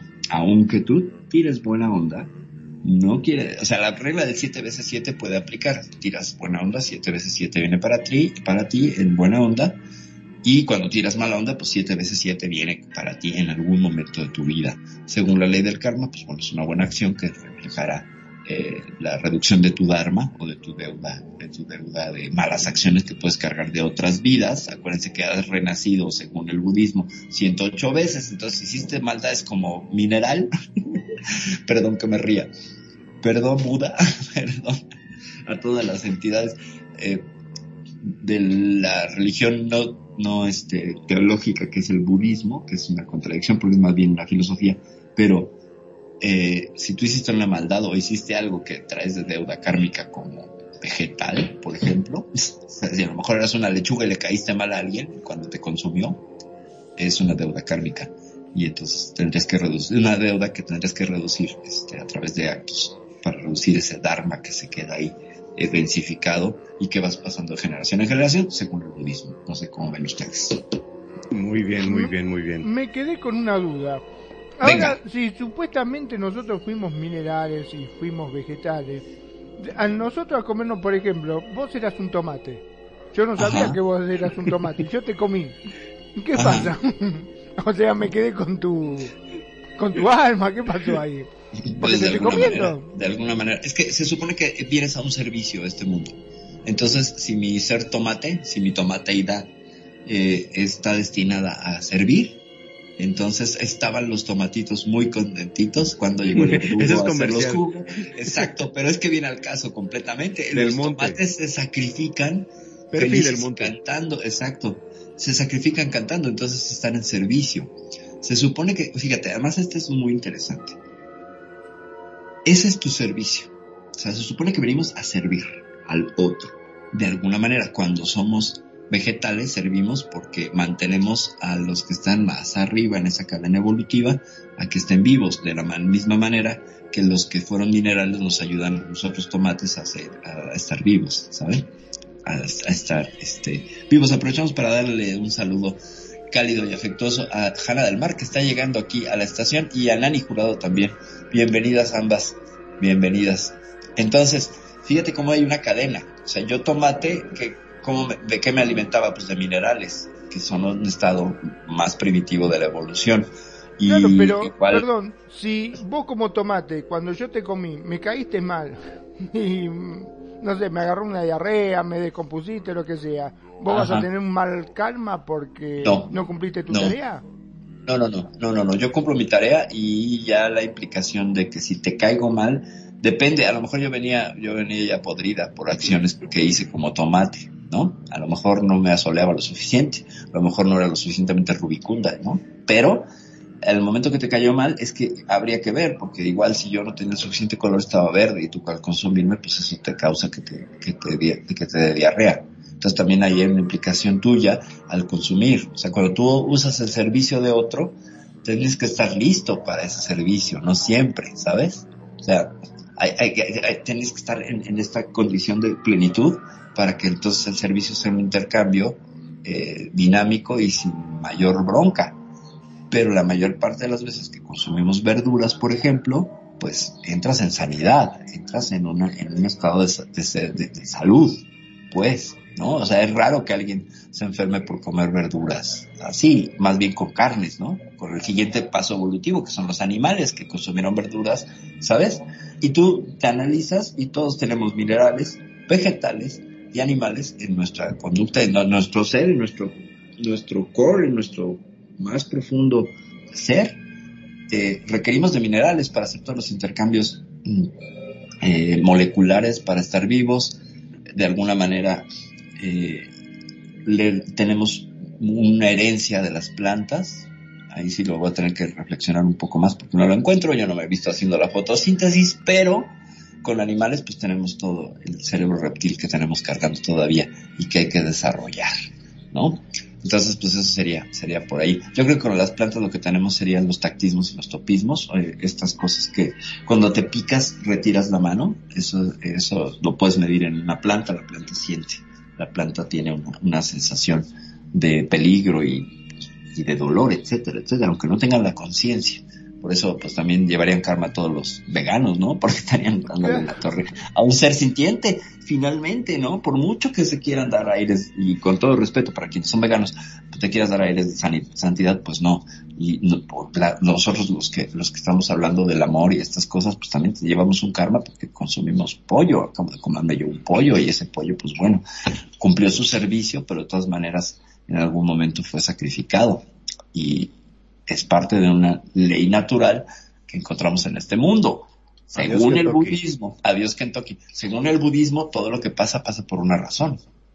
Entonces no le puedes poner juicio porque entonces le pones juicio que está sumado a un deseo, un deseo que tiene que ver con qué, con que las cosas sean de la manera que tú quieres y cuando no son así entonces te buscas. Pero bueno, ya estamos metiendo en cosas más profundas y de psicología y de emociones y bla, bla, bla. Eh, por favor, Preto. Bueno, retomando el punto de central de esta plática que es la invocación, eh, hay muchas personas que tras disfrutar de la película, por ejemplo, El Exorcista en los 70s, 80s, ¿verdad? Ajá. Perdón, eh, eso de, disfrutar habrá sido un, eufemismo, porque la verdad que nadie la disfrutó, todos nos recontamos. Espantaba, pero todo el mundo iba a verla. Yo hasta iba a verla, estaba hasta, la vi parado, fíjate, parado a la pared porque no cabíamos en el cine. Fíjate. Y era un cine enorme, el cine Hidalgo, de, de cinco mil personas. Wow. Y estaba llenísimo. Pues que para, darse valores de todos, ¿no? Ándale, yo me agarraba de la mano no sé de quién, pero ahí estaba. Yo insisto, yo insisto que sí hay un disfrute. Pero ojalá no haya sido el policía. Exactamente. Acuérdense, lo vimos esta semana, sí hay un Pero antes que nada, bien, perdón. Sí, perdón, bienvenida Nani, bienvenida a Hanna del Mar. Aquí nos visitan en el set de Radio Consentido. Bueno, mucha gente, eh, eh, a raíz del tema exorcista, eh, um, conocieron por sí mismos aquello de la Ouija. Ajá. Sin embargo, este, parece que ya, ya se ha pasado de moda llamar a los espíritus mediante la tabla y el vaso. Por el contrario, ahora es más chic. En las redes sociales salió un curioso juego, no sé si lo conozcan, Charlie Charlie Challenge. Charlie Charlie Charlie y, aquí hacemos referencia directamente a nuestro querido amigo Charlie, que él es uno, necesitamos otros dos Charlies, que yo si los conozco los podemos traer y entonces invócalos, a Charlie, Charlie, voy a invocar exactamente a los otros dos Charlies, a ver si no aparecen en este momento los otros dos Juan Carlos que conozco por ahí. Eh, este juego Charlie Charlie Charlie es el de los lápices, cuéntame más. Así es. El susodicho experimento ya ganó, ha ganado mucha, una multitud de adeptos en Twitter. Ajá. Em, aunque también hay muchos detractores. Para llevar este, a cabo este juego y vivirlo, y vivir una experiencia paranormal, tan solo es necesario contar con una hoja de papel, dos lápices. Muy sencillo, así se monta un tablero, se dibuja una cruz sobre la hoja y se escribe dos veces sí en la izquierda y dos veces a la derecha. Y ahí empieza el mentado juego. es como si fuera una, este, una ouija, pero hecha en casa. Ajá. ¿Sí? Y empieza uno, este, a hacer las preguntas y a moverse los lápices, a decir sí. Para una gente es una bobada, para otro no, pero cada quien, ¿verdad? Eso, eh, últimamente tuvo mucho auge hace unos dos, tres años, el juego del Charlie Challenge, ¿eh? Es un dato que en internet salió a través del cual se hace de adivinación. Sí, es una invocación de espíritus que son los que contestan supuestamente como la tabla Ouija. Okay. Ouija, ¿qué opinas, Perfil? Pues mira. Entonces se está abriendo un portal con respecto a eso también. Mm, no tanto un portal, pero sí una invocación. Es que, a ver, hay que, hay que definir. Un portal eh, requiere de un instrumento para el mantenimiento de la apertura de ese portal, un, espejo, por ejemplo, ¿ok? Eh, ese es un portal. Cuando tú haces una invocación, requiere la entidad, hasta donde yo me quedo, un portal para entrar. La Ouija lo que hace es llama y no es que entre por un portal, sino que es una manifestación directa. Sí es un portal, ya me enredé. Sí es un portal, son portales. Sí, sí, sí. Ya, no, no hago más. Tenemos otro comentario de Charlie por ahí. Charlie. Dice que para eso, para eso se hicieron los Charlies, o sea, Charlies y los Alters o cómo, para que se comuniquen con el más allá y manda saludos a Nani y a Hannah. Ah, muy bien. A nosotros Muchas no, gracias. porque estamos de invocadores, dice. No, ya no, ya nos, ya nos, este, ándale, ya, ya, no, ya nos saludas un momento. Pero sí, sería un portal, Magnum, sí, sí, sí. Este, acuérdate, invocas y pues depende cómo lo quieras mantener también, porque hay juegos que implican que, por ejemplo, lo- los, vuelvo al tema de los espejos. Si tú pones dos velas y te pones a hablar y hacer cualquier rito, el espejo, que ya lo hablamos la semana pasada también, hay gente que lo cubre para dormir, ¿no? No vaya a ser que se abra, no vaya a ser que esté abierto. Entonces, y recordemos, pues bueno, la referencia de Alicia en el País de las Maravillas. Vos sabés que eh, estuve mirando hace poco unos videos justamente con Nani, este, en la cual me llamó la atención, por ejemplo, aparecían cosas en los espejos eh, que ellos lo, mm, lo manifestaban como que fuese otra realidad. Este, Ajá. por ejemplo, agarraba, eh, agarraba un encendedor, estaba apagado, lo acercaba al espejo y en el espejo se veía encendido. Ok. Y lo más era loco porque iba, por ejemplo, al espe- eso sucedía en el espejo del baño. Iba al espejo del Ah. cuarto de la habitación ¿no? y se veía apagado, en todos los espejos se veía apagado.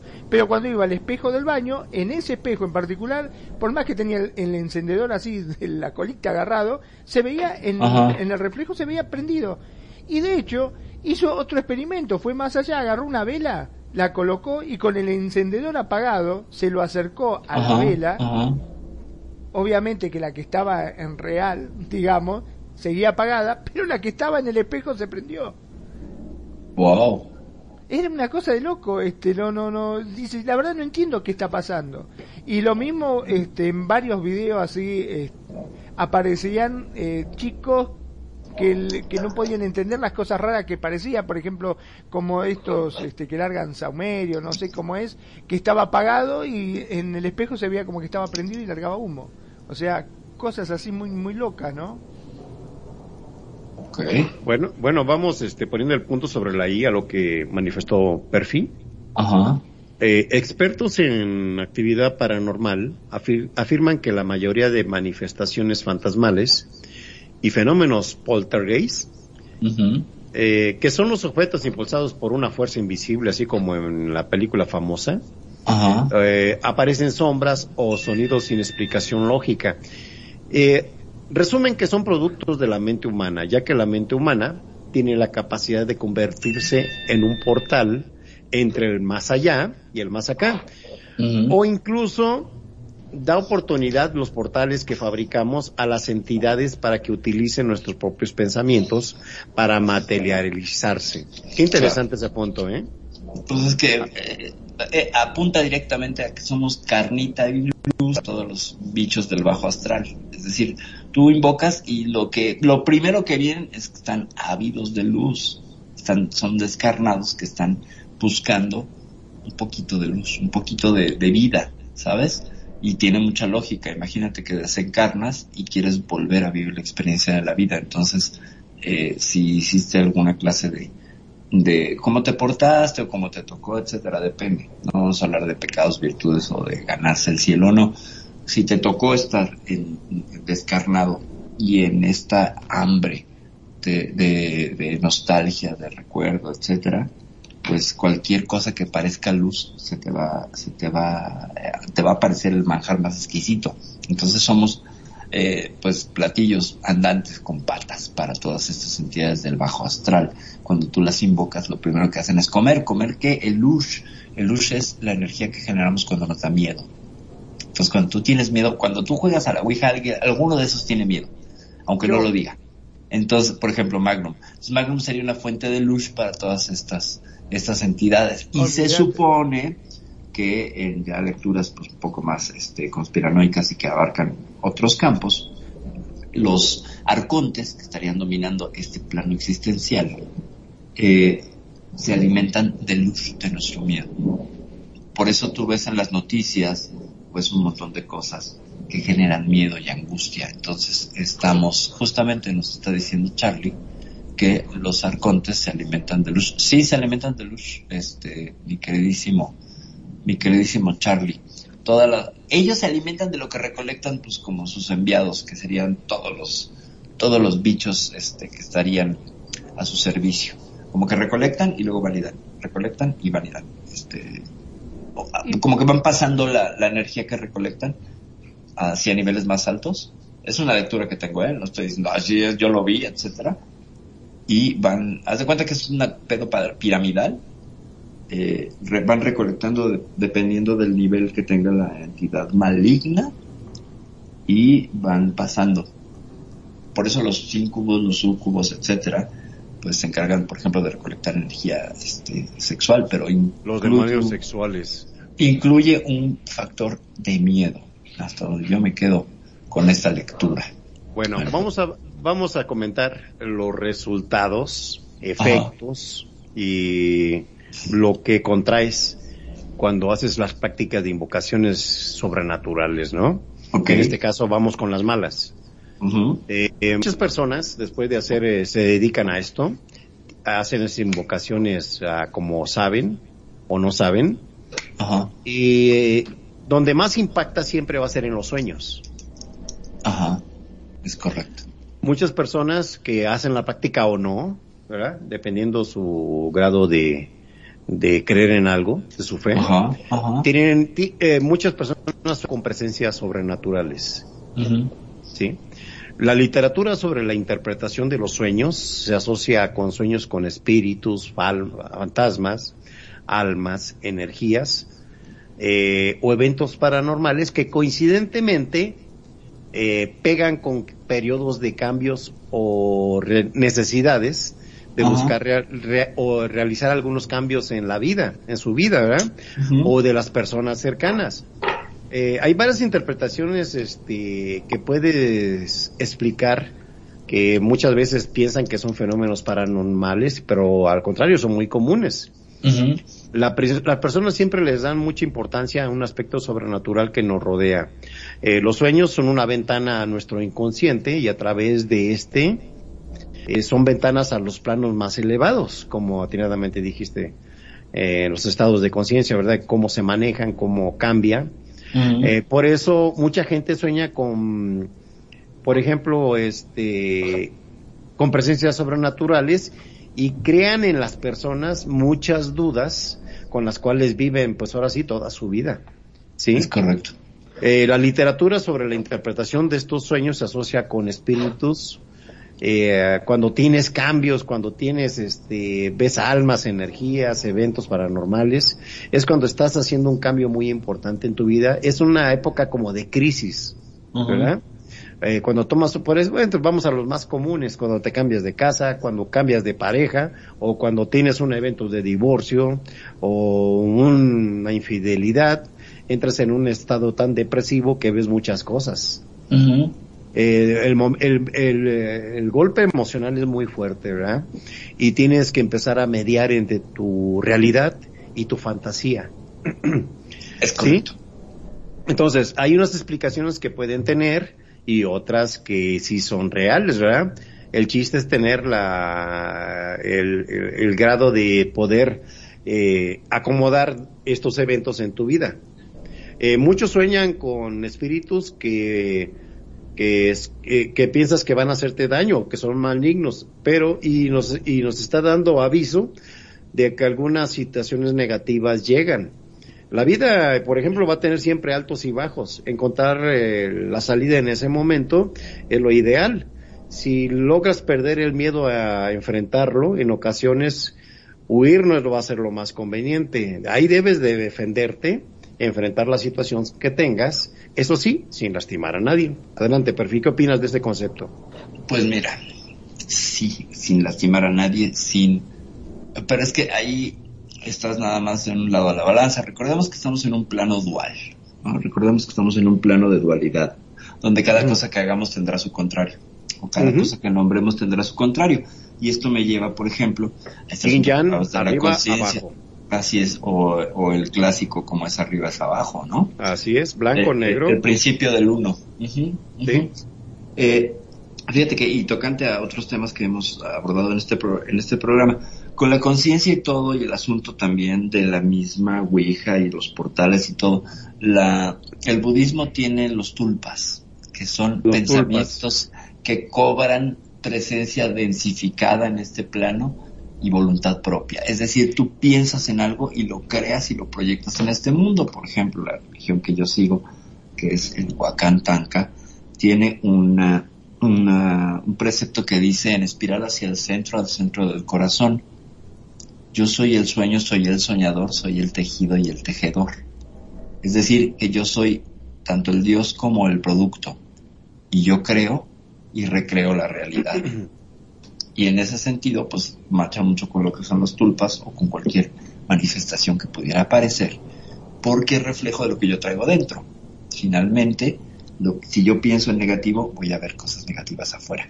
Y eso también tiene que ver con la psicología. Si yo estoy mal por dentro, reflejo cosas complicadas y negativas por fuera.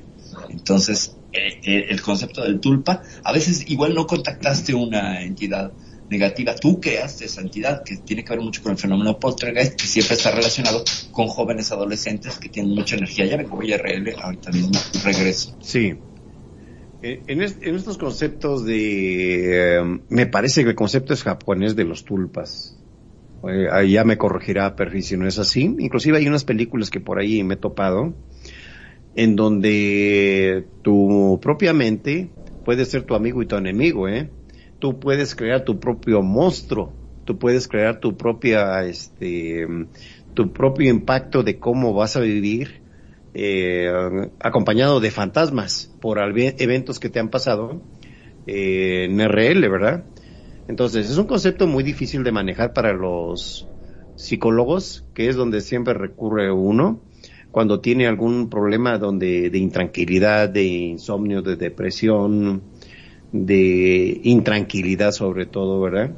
Que a veces nos nubla el accionar diario eh, que tenemos, ¿verdad?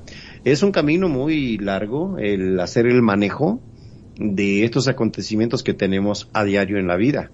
Entonces muchas personas eh, se acercan a la iglesia, se hacen religiosos, otras personas pues me prefieren sus terapias este con los psicólogos, otras personas, pues sí, no buscan ayuda y se vuelven depresivos, muy tristes, eh, cero actividad. Otras personas reaccionan violentas, ¿verdad?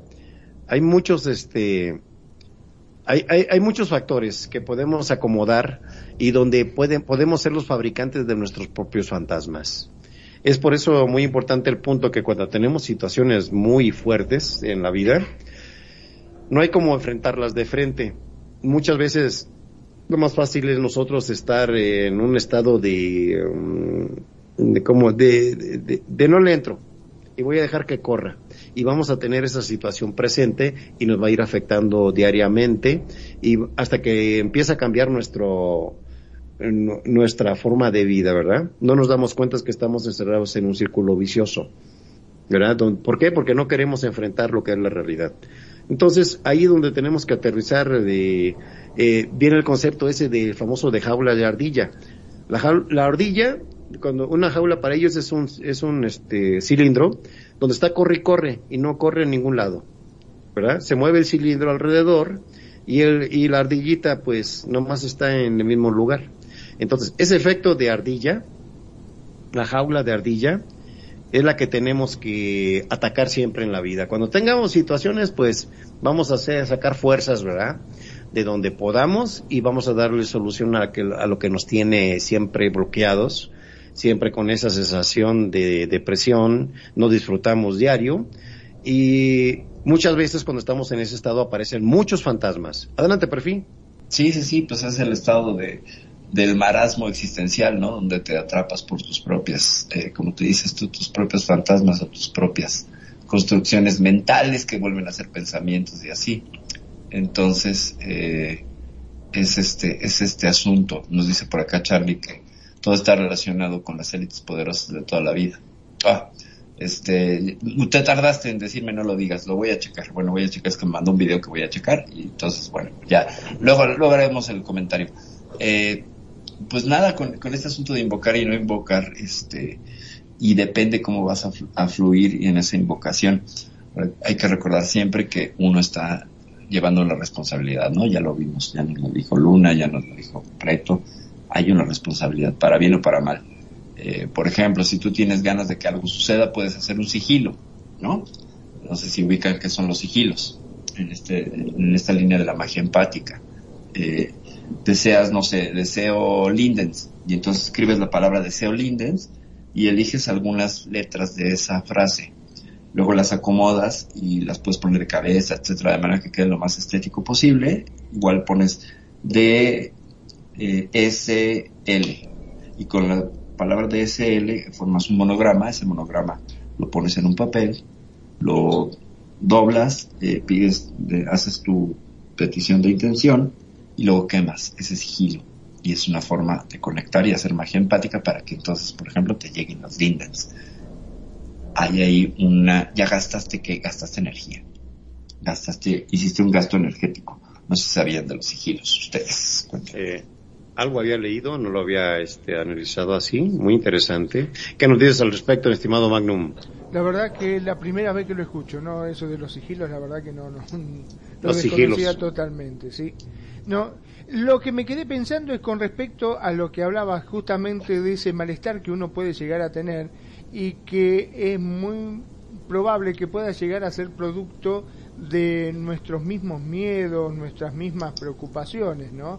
Y se lo achacan por lo general a cosas que vienen del más allá, cuántas veces este, hemos escuchado la conversación con amigos de que dice, ¿cómo están? Y para mí que me han engualichado, porque no puede ser, todo me va mal, eh, estoy desganado, voy al trabajo, me sale todo para la miércoles, este, tengo mal carácter, me peleé hasta con el perro, con todo el mundo me peleé. No, no sé qué es lo que me pasa, para mí que me han engualichado. Ese para mí me han engualichado. ¿Qué significa? ¿Que verdaderamente le pudieron hacer un trabajo o es básicamente eh, un producto de sus propios temores, miedos o preocupaciones? Es que participa y, participa y le da poder, ¿no? No sé cómo lo ves, Preto. Sí, eh, esos sueños de fantasmas que, por ejemplo, que te persiguen, eh, representan, pueden representar los sentimientos, y, pensamientos de otras personas que tienen hacia nosotros. No necesariamente a veces son negativos, pero sí es cierto que son sentimientos muy fuertes y poderosos que pueden incluso llegar hasta nuestros pensamientos mientras dormimos, ¿verdad? Es el impacto muy fuerte que puede tener el ambiente donde te desarrolles. Eh, cuando tú sueñas con fantasmas invisibles, eh, ahí sí que hay que tener especial cuidado eh, porque normalmente se le llaman pesadillas, ¿verdad? A esos este, seres que en tus sueños te atacan, se interpretan como personas que quieren alterar tu paz, tu tranquilidad en la vida, eh, y son de las personas que en realidad debes de cuidarte. La parálisis del sueño y que se te suba el muerto. Que se te suba el suelto, atinado ahí también. Sí, sí, sí, cómo no. Sí, aparecen seres en las pesadillas que son así terribles algunos. Pero, pues bueno, ahí sí recomendar que se pueda practicar el sueño lúcido, donde tienes injerencia sobre tus sueños y puedes cambiar las narrativas de los mismos. Así sientes que viene una cosa ahí peligrosa y que te está persiguiendo, pues tú tienes la capacidad de modificar el guion del sueño y eh, minimizarla, diluirla, este, evaporarla, si deseas. La cosa es que pues hay que practicarles como un poco como los sueños astrales, digo los viajes astrales, etcétera, ¿no? Se puede tener la capacidad de influir y de tener injerencia en los sueños, que ese es todo un campo. Deberíamos hacer un programa de los sueños, ¿eh? De, los sueños. sí, pero, pero Magnum va a decir sueños eróticos. Exacto, también los sueños húmedos. Hablando de sueños húmedos y cosas, Magnum tenía algo que compartirnos. A ver, a ver, Magnum. Sí, sí, sí. Primicia, primicia. Este es un evento paranormal que le pasó a Magnum. Adelante nuestro cuidado, Magnum. Le cuento, sí, me pasó algo paranormal, algo que mm, lo he visto muchas veces en, en videos, pero realmente nunca pensé que lo iba a poder presenciar, ¿no? Este, en este caso fue, me había ido al supermercado en un horario en donde pensé que iba a estar vacío, que había poca gente, porque aquí en donde estoy yo, en Mar del Plata, es una ciudad turística y estamos en verano, en temporada, entonces más o menos después de mediodía, la gente aprovechar como para ir a la playa este, y disfrutar un poco y entonces no van al supermercado. Por lo general al supermercado van después de que baja el sol, que ya este, volvieron de la playa, se bañaron, se cambiaron, bueno, ahí sí se llenan. Entonces aproveché para tener, digamos, poder comprar tranquilo. Efectivamente, cuando llego al supermercado estaba básicamente vacío prácticamente. Había un cajero y dos o tres personas, pero como son estos supermercados que son monstruosos, son este, casi dos manzanas ocupa, o sea, no, no se notaba la gente. Yo resulta que iba caminando por un pasillo hacia el sector de panificados, donde están los están que están todos acomodados los panes, este, que uno directamente no es que está el panadero que uno va, le pide y directamente el hombre te vende, no. Vos vas, están todos los panificados ya en bolsas, entonces lo que vos querés simplemente lo tomás y lo pones en el carrito. Había muy poco, muy poco pan, pero yo lo estaba mirando más o menos a unos 20 metros. Y en dirección contraria a mí venía un dependiente, uno de estos repositores que se le llaman normalmente, venía con una botella de vino que iba a su, imagino, a colocar en su góndola. Y me llamó la atención de que el pan, una de las bolsas que estaba ahí, se movió. Entonces los dos, como se movió, dirigimos la mirada hacia ahí y no hago más que mirar y esa bolsa de pan sale volando, o sea, sale despedida de la góndola, como quien la toma y la arroja, o sea, no es que se cayó, porque viste cuando uno acomoda este, mal las cosas, a veces pasa de que las góndolas están muy llenas y bueno, se caen los productos. Bueno, en este caso no es que se cayó, salió despedida, como si alguien lo agarrara y lo arrojara. Hizo una comba en la cual hizo de que tanto el dependiente como yo siguiéramos la trayectoria de ese pan que pasó por una mesita que había y cayó del otro lado. O sea, de forma misteriosa porque no había absolutamente nadie. ¿Cómo será que los dos nos miramos y automáticamente doblamos. O sea, yo iba a comprar pan, directamente no lo compré, doblé, me fui para otro lado. Este, de hecho, no compré pan y me olvidé alguna otra cosa más porque realmente me pareció algo muy loco, algo muy sobrenatural, algo que nunca había visto en persona, es más, solamente lo había visto en película y realmente no creía que podía llegar a pasar una cosa así, ¿no?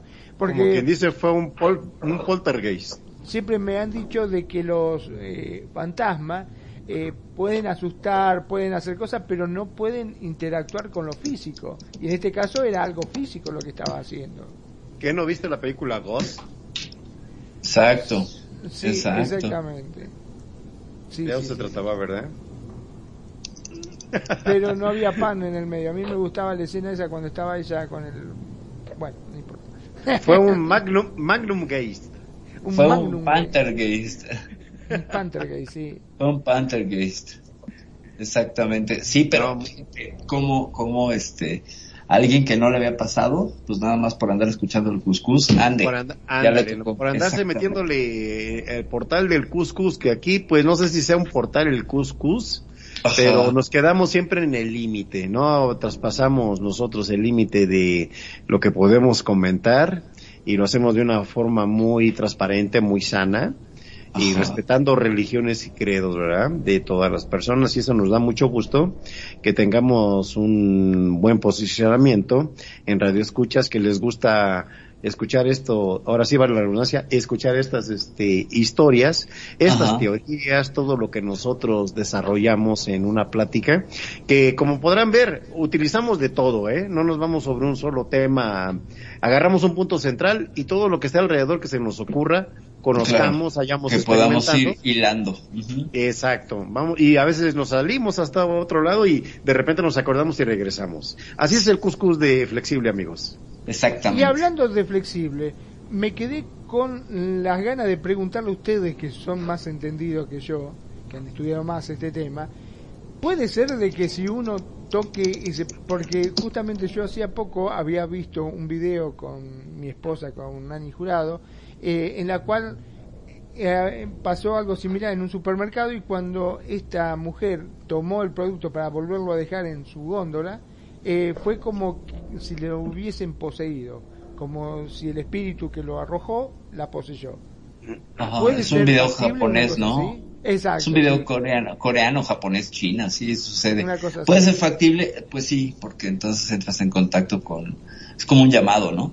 Es como un llamado. Hay, hay muchas eh, lecturas y teorías de quienes son estudiosos de este tema que donde sucede el fenómeno está llamando tu atención. O sea, no es que suceda porque tú eres especial, no, no, no, está llamando tu atención. Entonces, si tú te acercas y conectas, pues evidentemente puede ser que se dé así. Ahora, la posesión es difícil que se dé por lo siguiente. La posesión es un rito, implica un permiso, implica entregar a alguien, o sea, a través de un tercero. Y así como que toques y te posea, eh, puede ser. Lo que harías es tenías un, como darte un toque con esta, con esta otra dimensión, pero de que te posea, yo tengo mis dudas por este asunto, porque la posesión tiene que ser eh, es un proceso. a través de un rito, es un proceso y toma tiempo. No es muy, no es así. Y, no es de que me, de entidad, no es de ¿no? como en, como en las películas de Hollywood de que mira ahí anda un fantasma anda volando donde aterrizar y ahorita se va a meter en ti. Exactamente, no es así. así eso, no eso a lo que hemos leído conocemos no no son no, y no queremos demostraciones, Ajá, exacto. ¿verdad? Eh, simplemente hacemos el comentario que en lo que hemos leído eh, acerca de estos temas es un proceso muy largo en el cual una persona es llega a ser posesa y lle- lleva muchas etapas, ¿eh? Y siempre va a haber la oportunidad de, de que intervenga, en este caso, el clero con las personas indicadas. Ajá. Eh, y está reconocido que sí existe. Por ejemplo, les doy un punto. Ahí en, cerca de Veracruz, el puerto, eh, yendo hacia Jalapa por Paso del Toro, hay un lugar que se llama Puente Jula. Es una iglesia especializada los jueves, donde hacen, se hacen los ritos de exorcismo de la iglesia católica. Ok. ¿Sí? No sé si te acuerdas, Perfi, hace como unos 10, 15 años, el caso de los niños de, de Puebla, como 7, 8 niños que jugaron la Ouija y se quedaron poseídos.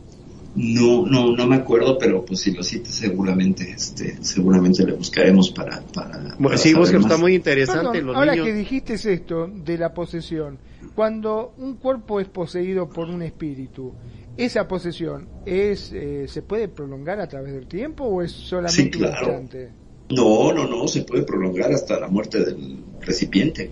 Ahí tienes el ejemplo del, del caso de Emily Rose. Ajá, ajá. Pasa Se cada supone- rato.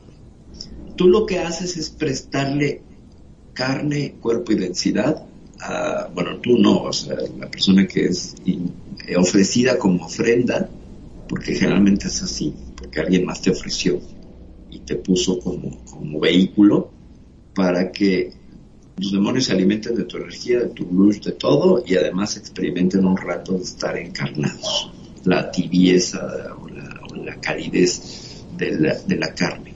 Y eso, pues, obviamente es, es muy tentador para ellos. Y ahí viene la pregunta, la pregunta de los 64 mil, ¿no? ¿Y quién le dio permiso a esa entidad de poseer? Es que ahí, ahí, ahí es lo interesante. Se supone que lo pueden hacer por tu verdadero nombre. Y ahí te agarran. O sea, la persona que te, que te, que te ofrenda conoce tu verdadero nombre. Y, y entonces eso es un permiso. Y tú no tienes que tener conciencia en el libre albedrío. Te entregaron porque es como tu password, pues, ¿no? Según lo que he Ah, leído. La palabra Pero, esa en, ¿el nombre en donar. cuál es? Ajá. ¿Tú, ¿Cuál es tu verdadero nombre? Claro, ¿es No, el pues, que nos ponen nuestros padres o No, estás hablando de un, no, no, no. un nombre? Hay, hay otro, no- hay un nombre espiritual. Todos Ah. tendríamos un nombre espiritual. Eh, tendría que ver con la fonética de tu, de tu nombre, el que te ponen tus padres, pero se supone que ¿Nombre está- o apellido? Nombre, nombre. No, no, no, es que, es que haz de cuenta que no es como dar tu dirección, tu registro federal de causantes o de impuestos a la entidad y decirle, mira, vive en tal calle. No, así no. Es una suerte de, de clave espiritual por la que te agarran. Pues fíjate, ahorita eh, recordando un evento que tuve en un lugar aquí en Querétaro, llegué a un lugar, un lugar bien, un restaurante bien. Y tuve una cita con unas personas. Y ahí me presentaron dentro de esas personas que estaban un judío. Ajá. y ya hablaba español y se me quedaba mirando, se me quedaba mirando. Y en un rato que ya terminaba, terminaba la reunión me dice, ¿puedo hablar contigo? Sí, como no, le digo. Eh, mira, me llamo así, pero me gustaría hacerte tu carta de tu nombre y de quién eres. Y yo me quedé así como sorprendido. Eh, pero si este no es, este, ¿cómo se llama? Los gitanos, dije. Claro. A ver, que agarra una- un papel y empieza a hacer una simbología. Y me dice, es que me llamaron mucho la atención tus facciones. Voy a resumir esto. Me hizo un escrito, por ahí lo tengo, que va a ver si alguien me lo traduce. Ajá. Muchas, mucha simbología judía. Eh, eh, sí, y me dice, eh, en hebreo exactamente, y este, termina diciéndome, tú estuviste, vienes de la familia, de una de las trece, trece tribus de Israel, Ajá. y perteneces a la familia de Benjamín. Ajá. Tienes toda la, la, la, la, la fisonomía, tienes todo esto, tu personalidad es así, llévate este papel y cuando tú lo creas conveniente, tradúcelo. Por ahí lo tengo, no lo he hecho, ¿eh? Wow. Muy interesante. O sea entre que que, me, es entre que, me, que como que me dio cuscús cuando me dijo eso, por eso no lo he traducido. Eh, se hizo del clan de, de Magnum. El cara de mano, ándale. Pero tú eres la catorceava. tiene sentido, tiene sentido con, con todo lo que se maneja pues, con la cuestión cabalística, ¿no?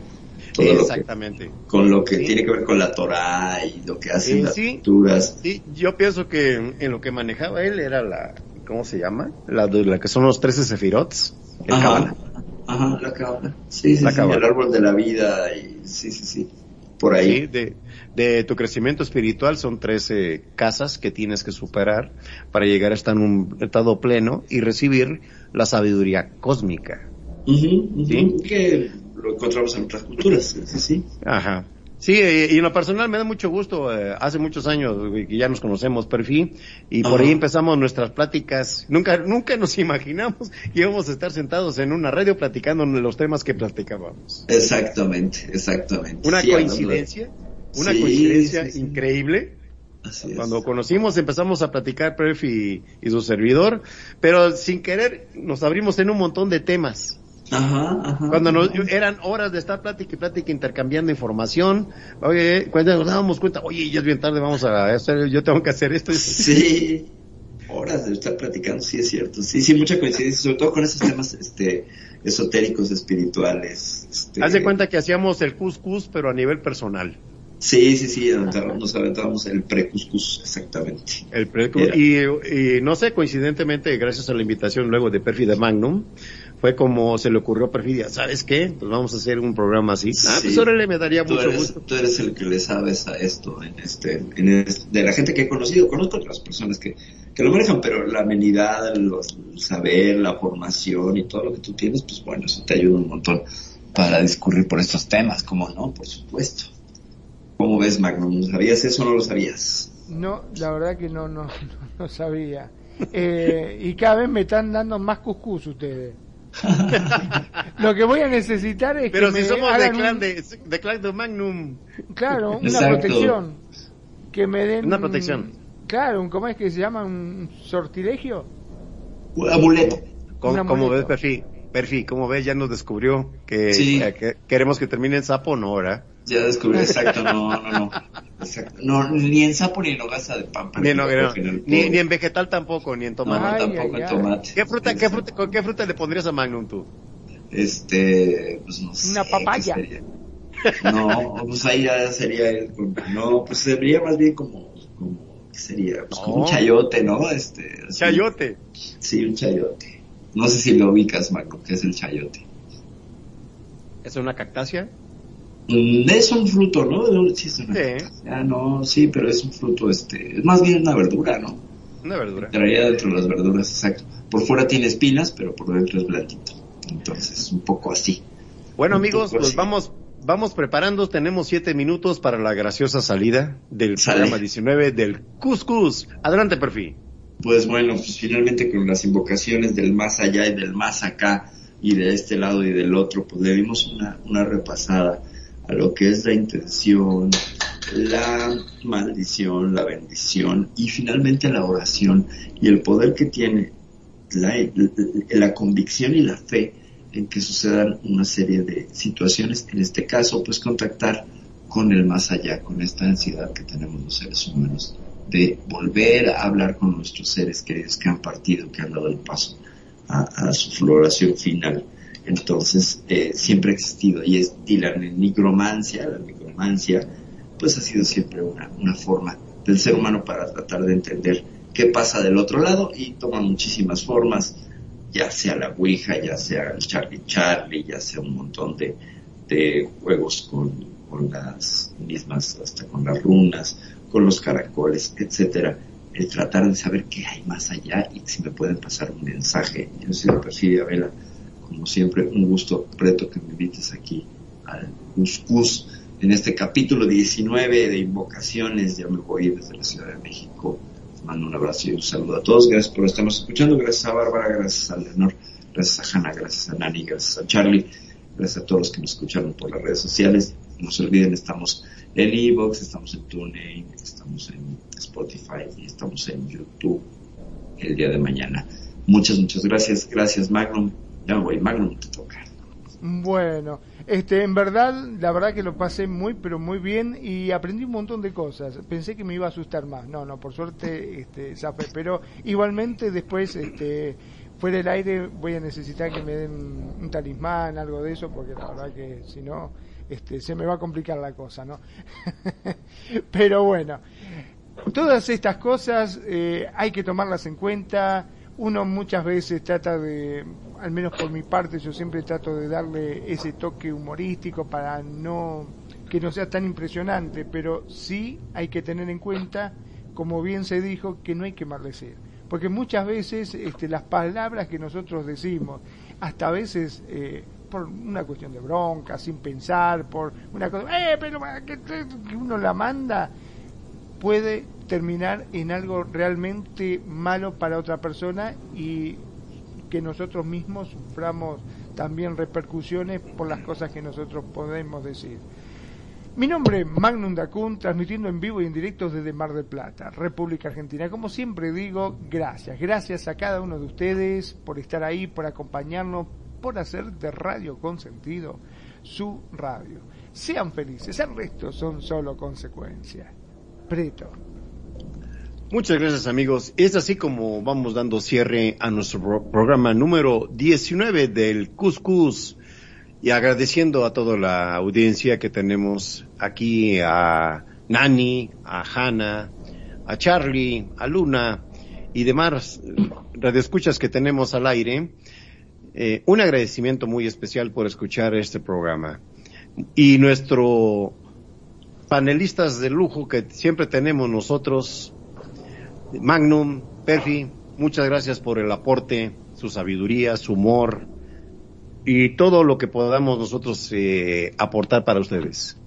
Nos vemos en el próximo Cuscus número 20, amigos. Su servidor, Pretoriano Chrome, desde México, se despide. Hasta la próxima.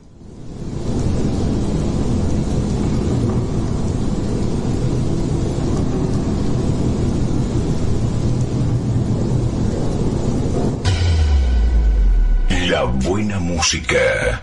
Solo la puedes escuchar por aquí. Radio Consentido, consintiendo tus oídos. Tu mejor opción en radio por Second Life.